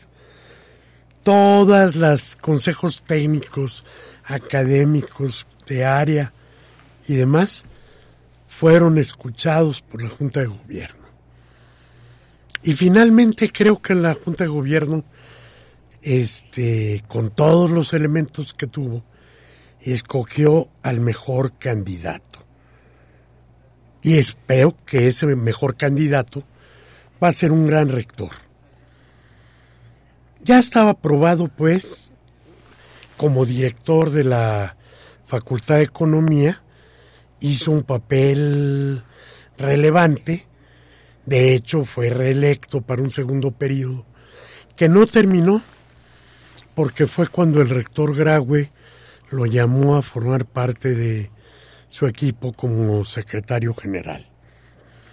Entonces creo que va a conoce bien a la universidad, es un hombre dentro de los candidatos, era el más joven. La universidad ha tenido rectores más jóvenes, es cierto, pero es un hombre joven, 53 años, con una visión, a mí me gustaron varias cosas, entre ellas que venga de la Facultad de Economía. Es una de las escuelas difíciles de la, de la UNAM, es una de las escuelas rebeldes, es una de las escuelas en las que a la menor provocación hay paro o hay alguna manifestación en contra y él supo salir bien, bien librado. Eh, una vez nombrado, empezaron los ataques como si no se, les hubiera escuchado durante el proceso muy extenso ahora. Y ataques verdaderamente absurdos.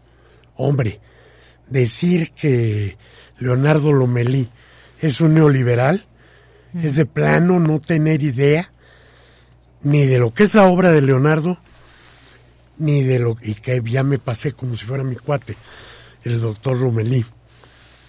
Ni, ni se han puesto a acercarse a su obra y tampoco tienen idea de lo que es el neoliberalismo. Para muestra dos pequeños este, botones.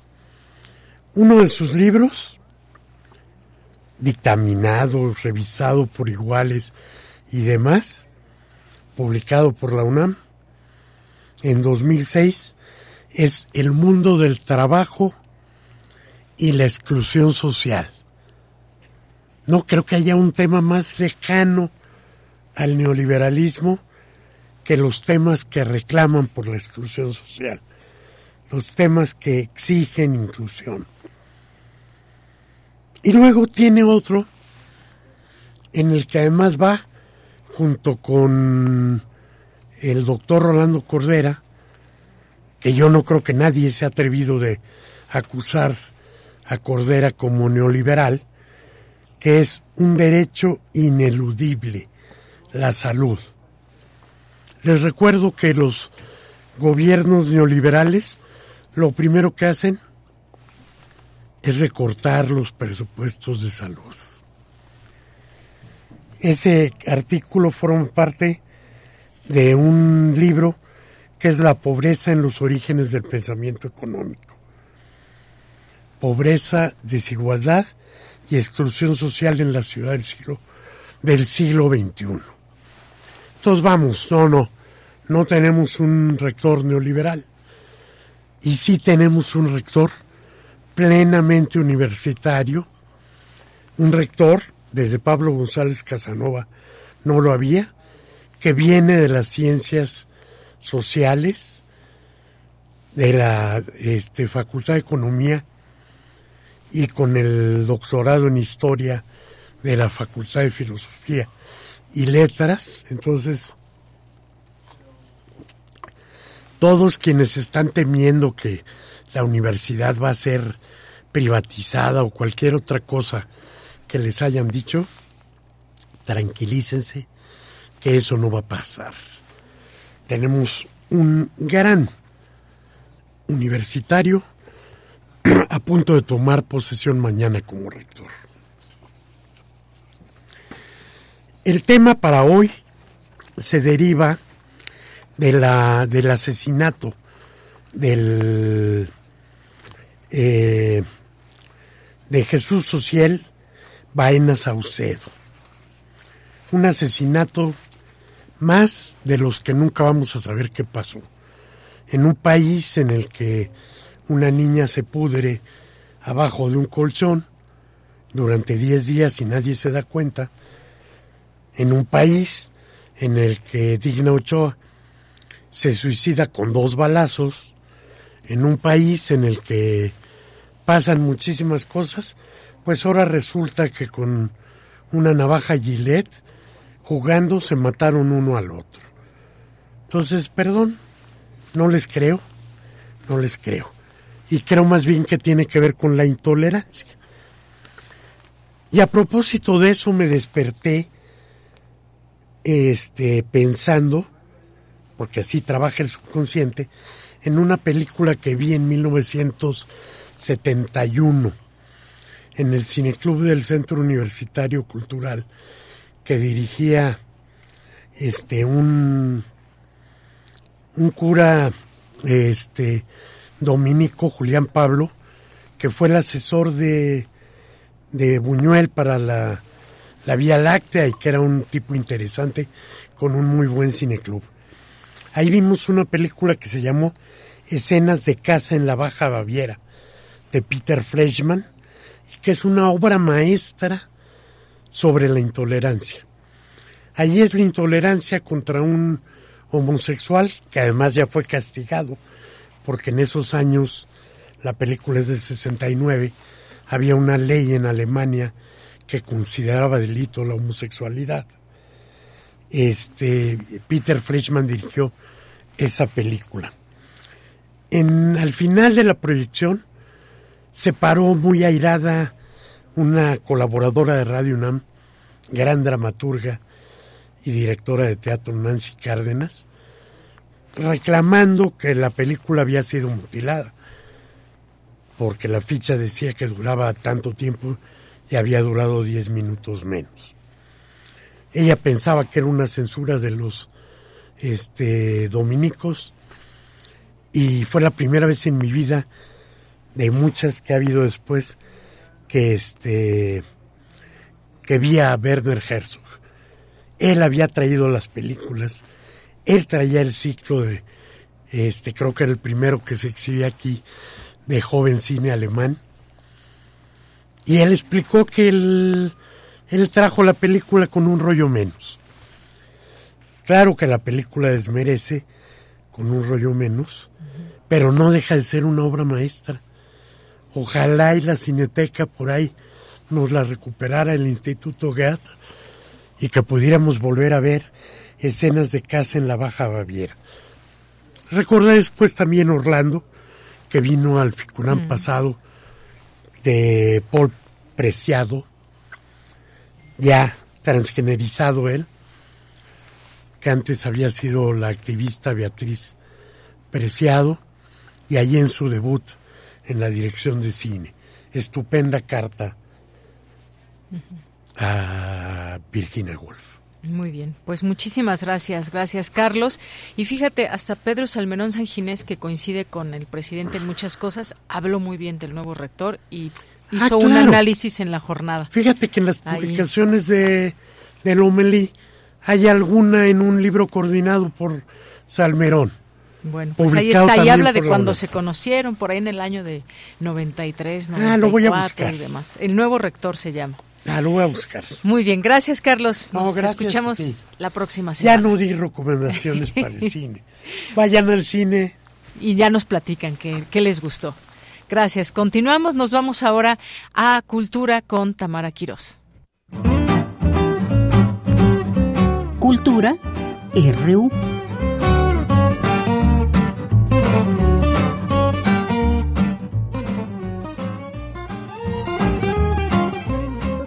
Saludar al auditorio de Prisma RU que sigue nuestra transmisión a través de Radio UNAM. Nos acercamos al final de la transmisión, no sin antes dejarles información de una propuesta escénica que se está presentando en el espacio Urgente 2 del Foro Shakespeare, ubicado en Zamora 7 en la colonia Condesa. Se trata de Festín Vudú, un tríptico escénico escrito por Samantha Gómez, quien en 2022 ganó el premio Coproducción Macabro Coven del Macabro Film Festival 2022 por su guion El Inquilino y que durante 2023 ha realizado la producción del mismo con la participación como coproductor de la compañía Apeiron Teatro estrenándose en el marco del Festival Macabro 2023.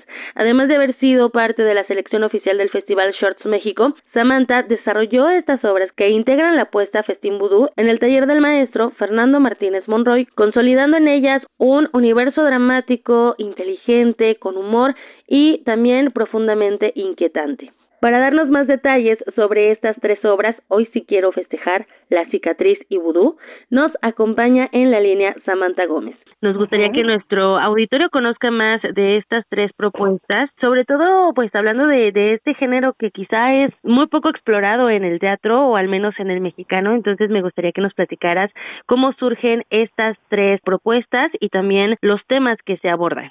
Claro que sí. Como bien comentas, eh, pues Festín Vudú consta de tres obras cortas. Eh, la primera se llama Hoy sí quiero festejar, que dura aproximadamente 40 minutos y trata de una familia eh, que pues tiene una... Em, es una familia violenta de, de, de alguna manera. Está conformada por papá, mamá e hijo eh, Ana, que es el personaje de la mamá, cometió un error en el pasado y pues bueno, vive en, una familia con un esposo muy machista y todo el tiempo le están recriminando el error que, que ella cometió también y pues eh, la violencia va creciendo hasta un momento en el que ella decide pues salir de, de ese patrón, ¿no? Eh, la decisión que toma es un poco drástica, pero es, eh, es la que encuentra para poder eh, salir de, esa dinámica. Esa es la primera obra, la segunda se llama La cicatriz, es un monólogo muy breve, como entre de 8 a 10 minutos, porque ahí hay un poco de eh, conexión ahí con el público. Este, ese monólogo se realiza mientras se está haciendo el cambio de escenografía para la tercera obra y es, se trata de un actor que justo viene saliendo, digamos, de la obra pasada, y empieza a contar como cosas de, la actualidad, de las emociones a las que él tiene que llegar.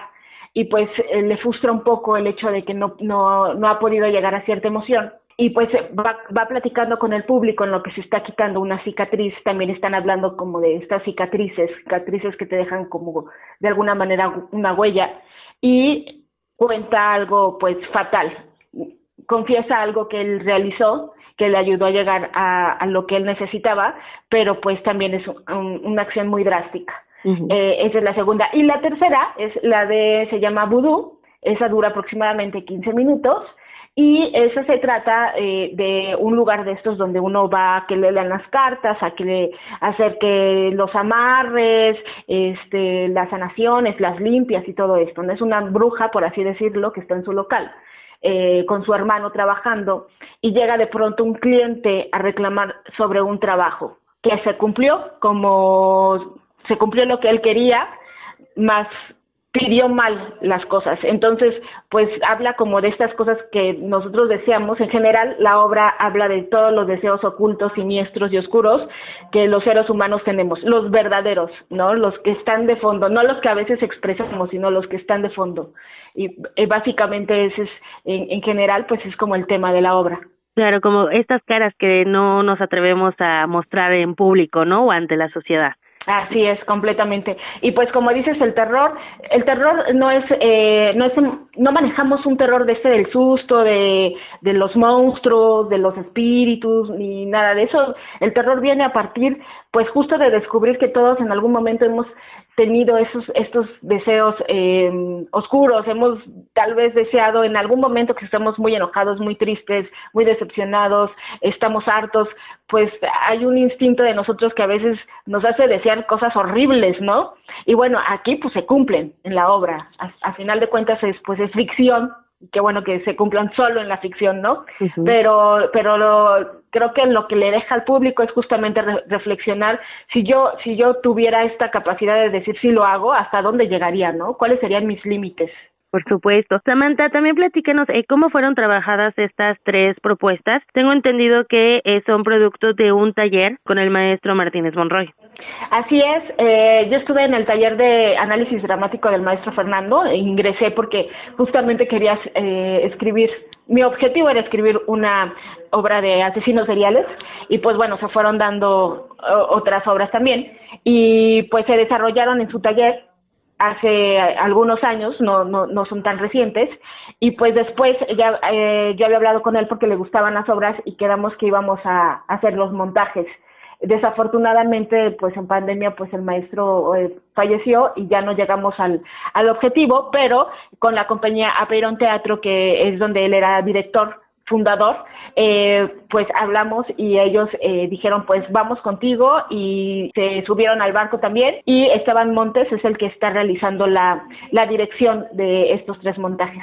Samantha, y, respecto a, esto del terror, bueno, estas confrontaciones con la realidad, ¿cómo ha sido para ti trabajarlo desde el teatro, pero también en otros festivales como, como Macabro, por ejemplo, o en otras, eh, en otros espacios, ¿no? Que también tienen que ver con el arte, pero que nos muestran esta otra parte de, de los seres humanos. Claro, mira, el terror creo que apenas en México se está como explorando un poco más, pero es uno de los géneros más consumidos después de la comedia.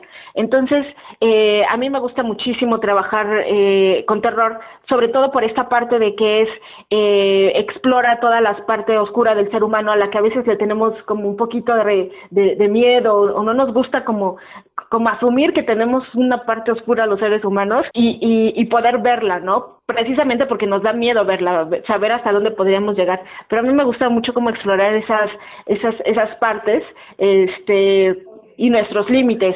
Entonces, pues bueno, lo de, lo de Macabro eh, fue de un cortometraje que metí un guion a un concurso que se llama Macabro Coven y si ganabas eh, te daban un premio a una coproducción donde se suben varios patrocinadores y puedes realizar tu cortometraje. Afortunadamente ganó, ya se estrenó en agosto en Macabro, ahorita ya lleva dos premios eh, de ganadores en, en, diferentes festivales, está en ruta de festivales, también Apeiron Teatro participa como coproductor del cortometraje y todos sus integrantes prácticamente pues han sido partícipes de este proyecto y nos ha ido bastante bien, eh, lo disfrutamos mucho y pues creo que es un género que también se debe de aprovechar más, sobre todo en el teatro. Como dices, no hay mucho en, teatro y más, lo siento más en cine, pero en teatro son pocas las obras que he encontrado y regularmente, por ejemplo, como ahorita también, este, se ponen en épocas de octubre, ¿no? Que viene Día de Muertos y Halloween. Pero yo creo que este tipo de historias pueden estar todo en cualquier época del año, porque a final de cuentas, pues es eso, hablar de el terror y, las apariciones y, todo lo que nos causa el miedo, pues viene a partir de nuestras propias emociones, nuestros propios temores. Entonces creo que pues se vale que en cualquier época del año podamos verlo. Sin duda, y además, pues también explorarlo, ¿no? Porque ahora que mencionas el cine, pues tienes otros elementos, otras herramientas que pueden generar otras sensaciones, ¿no? Pero que sea en vivo, si es una experiencia diferente. Oye, eh, se están presentando, es una segunda temporada ¿no? La que están presentando en el Espacio Urgente 2 del Foro Shakespeare. Van a estar hasta diciembre eh, una función por semana, ¿verdad? Así es, estamos los martes a las ocho y media hasta el 26 de diciembre. En general, esta temporada es de nueve funciones, ahorita ya nos faltan seis nada más. Entonces, pues ojalá puedan ir martes ocho y media en el Foro Shakespeare, eh, que está en Zamora número 7, en la colonia Condesa. Es un foro pues muy conocido, tiene muy buena ubicación. Ojalá eh, pues el público pueda, se anime a ir a verla. Les digo, no es el, el susto, susto de me aparece el monstruo. Entonces, este está recomendada para adolescentes y adultos, como de 15 en adelante, porque sí hay partes muy violentas, pero pues los invitamos a todos, ojalá se den el chance de, de visitarnos, de ir a, a, disfrutar, a entretenerse con esta obra que seguramente los dejará pensando. Claro, con este festín, porque justo es eso, es un festín, ¿no? Son tres propuestas diferentes en una sola función, lo cual también es interesante. Samantha Gómez, eh, pues muchas gracias por tomarnos la llamada. Hacemos esta invitación también a la auditoría que conozca más de este festín vudú, del trabajo que también realizas con, pues, con tus compañeras y compañeros, que también sigan las, las redes sociodigitales de Apeiron Teatro para que conozcan también lo que, pues, lo que están ofreciendo a los asistentes. Así es, Apeiron tiene muchísimas propuestas para que vayan a ver casi una o dos por día, así que hay gran cartelera también para que puedan visitarnos por allá. Y pues eh, bueno, los invitamos, son tres obras, pero no crean que es eh, larguísimo, ¿eh? dura a lo mucho hora 20 todo el, el, espectáculo y bueno, tenemos incluso música en vivo, así que es muy disfrutable, ojalá los esperamos por allá. Samantha Gómez es actriz, dramaturga y creadora de Festín Vudú. Hasta aquí la información. Que tengan excelente tarde. De Yanira, te regreso los micrófonos. Hasta el lunes. Gracias, Tamara. Pues lo esperamos mañana en punto de la una de la tarde. A nombre de todo el equipo, soy de Yanira Morán. Que tenga buena tarde, buen provecho y hasta mañana.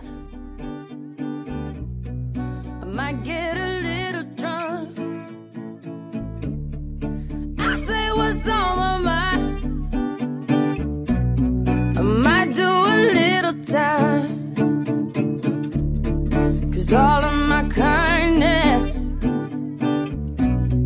is taken for weakness. Now I'm four, five seconds from wildin', and we got three more days till Friday. I'm just trying to make it back home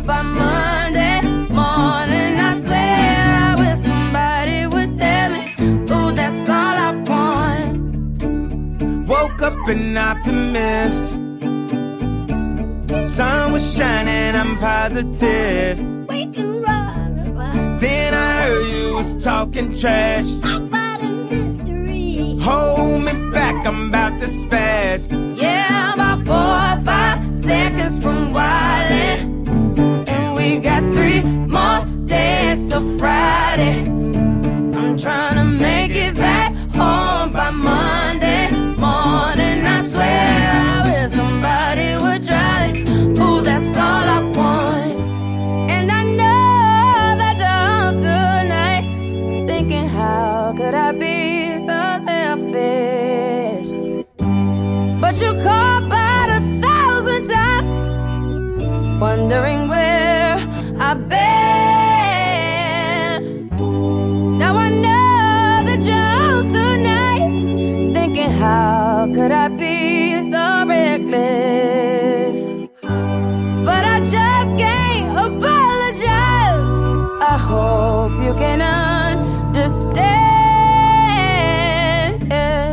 If I go to jail tonight, promise you'll pay my bill. See, they wanna buy my pride, but that just ain't up for sale. See, all of my kindness mm-hmm, taken for weakness. Now I'm four or five seconds from wildin'. Radio UNAM presentó Prisma RU. Una mirada universitaria sobre los acontecimientos actuales. Prisma RU. Relatamos al mundo.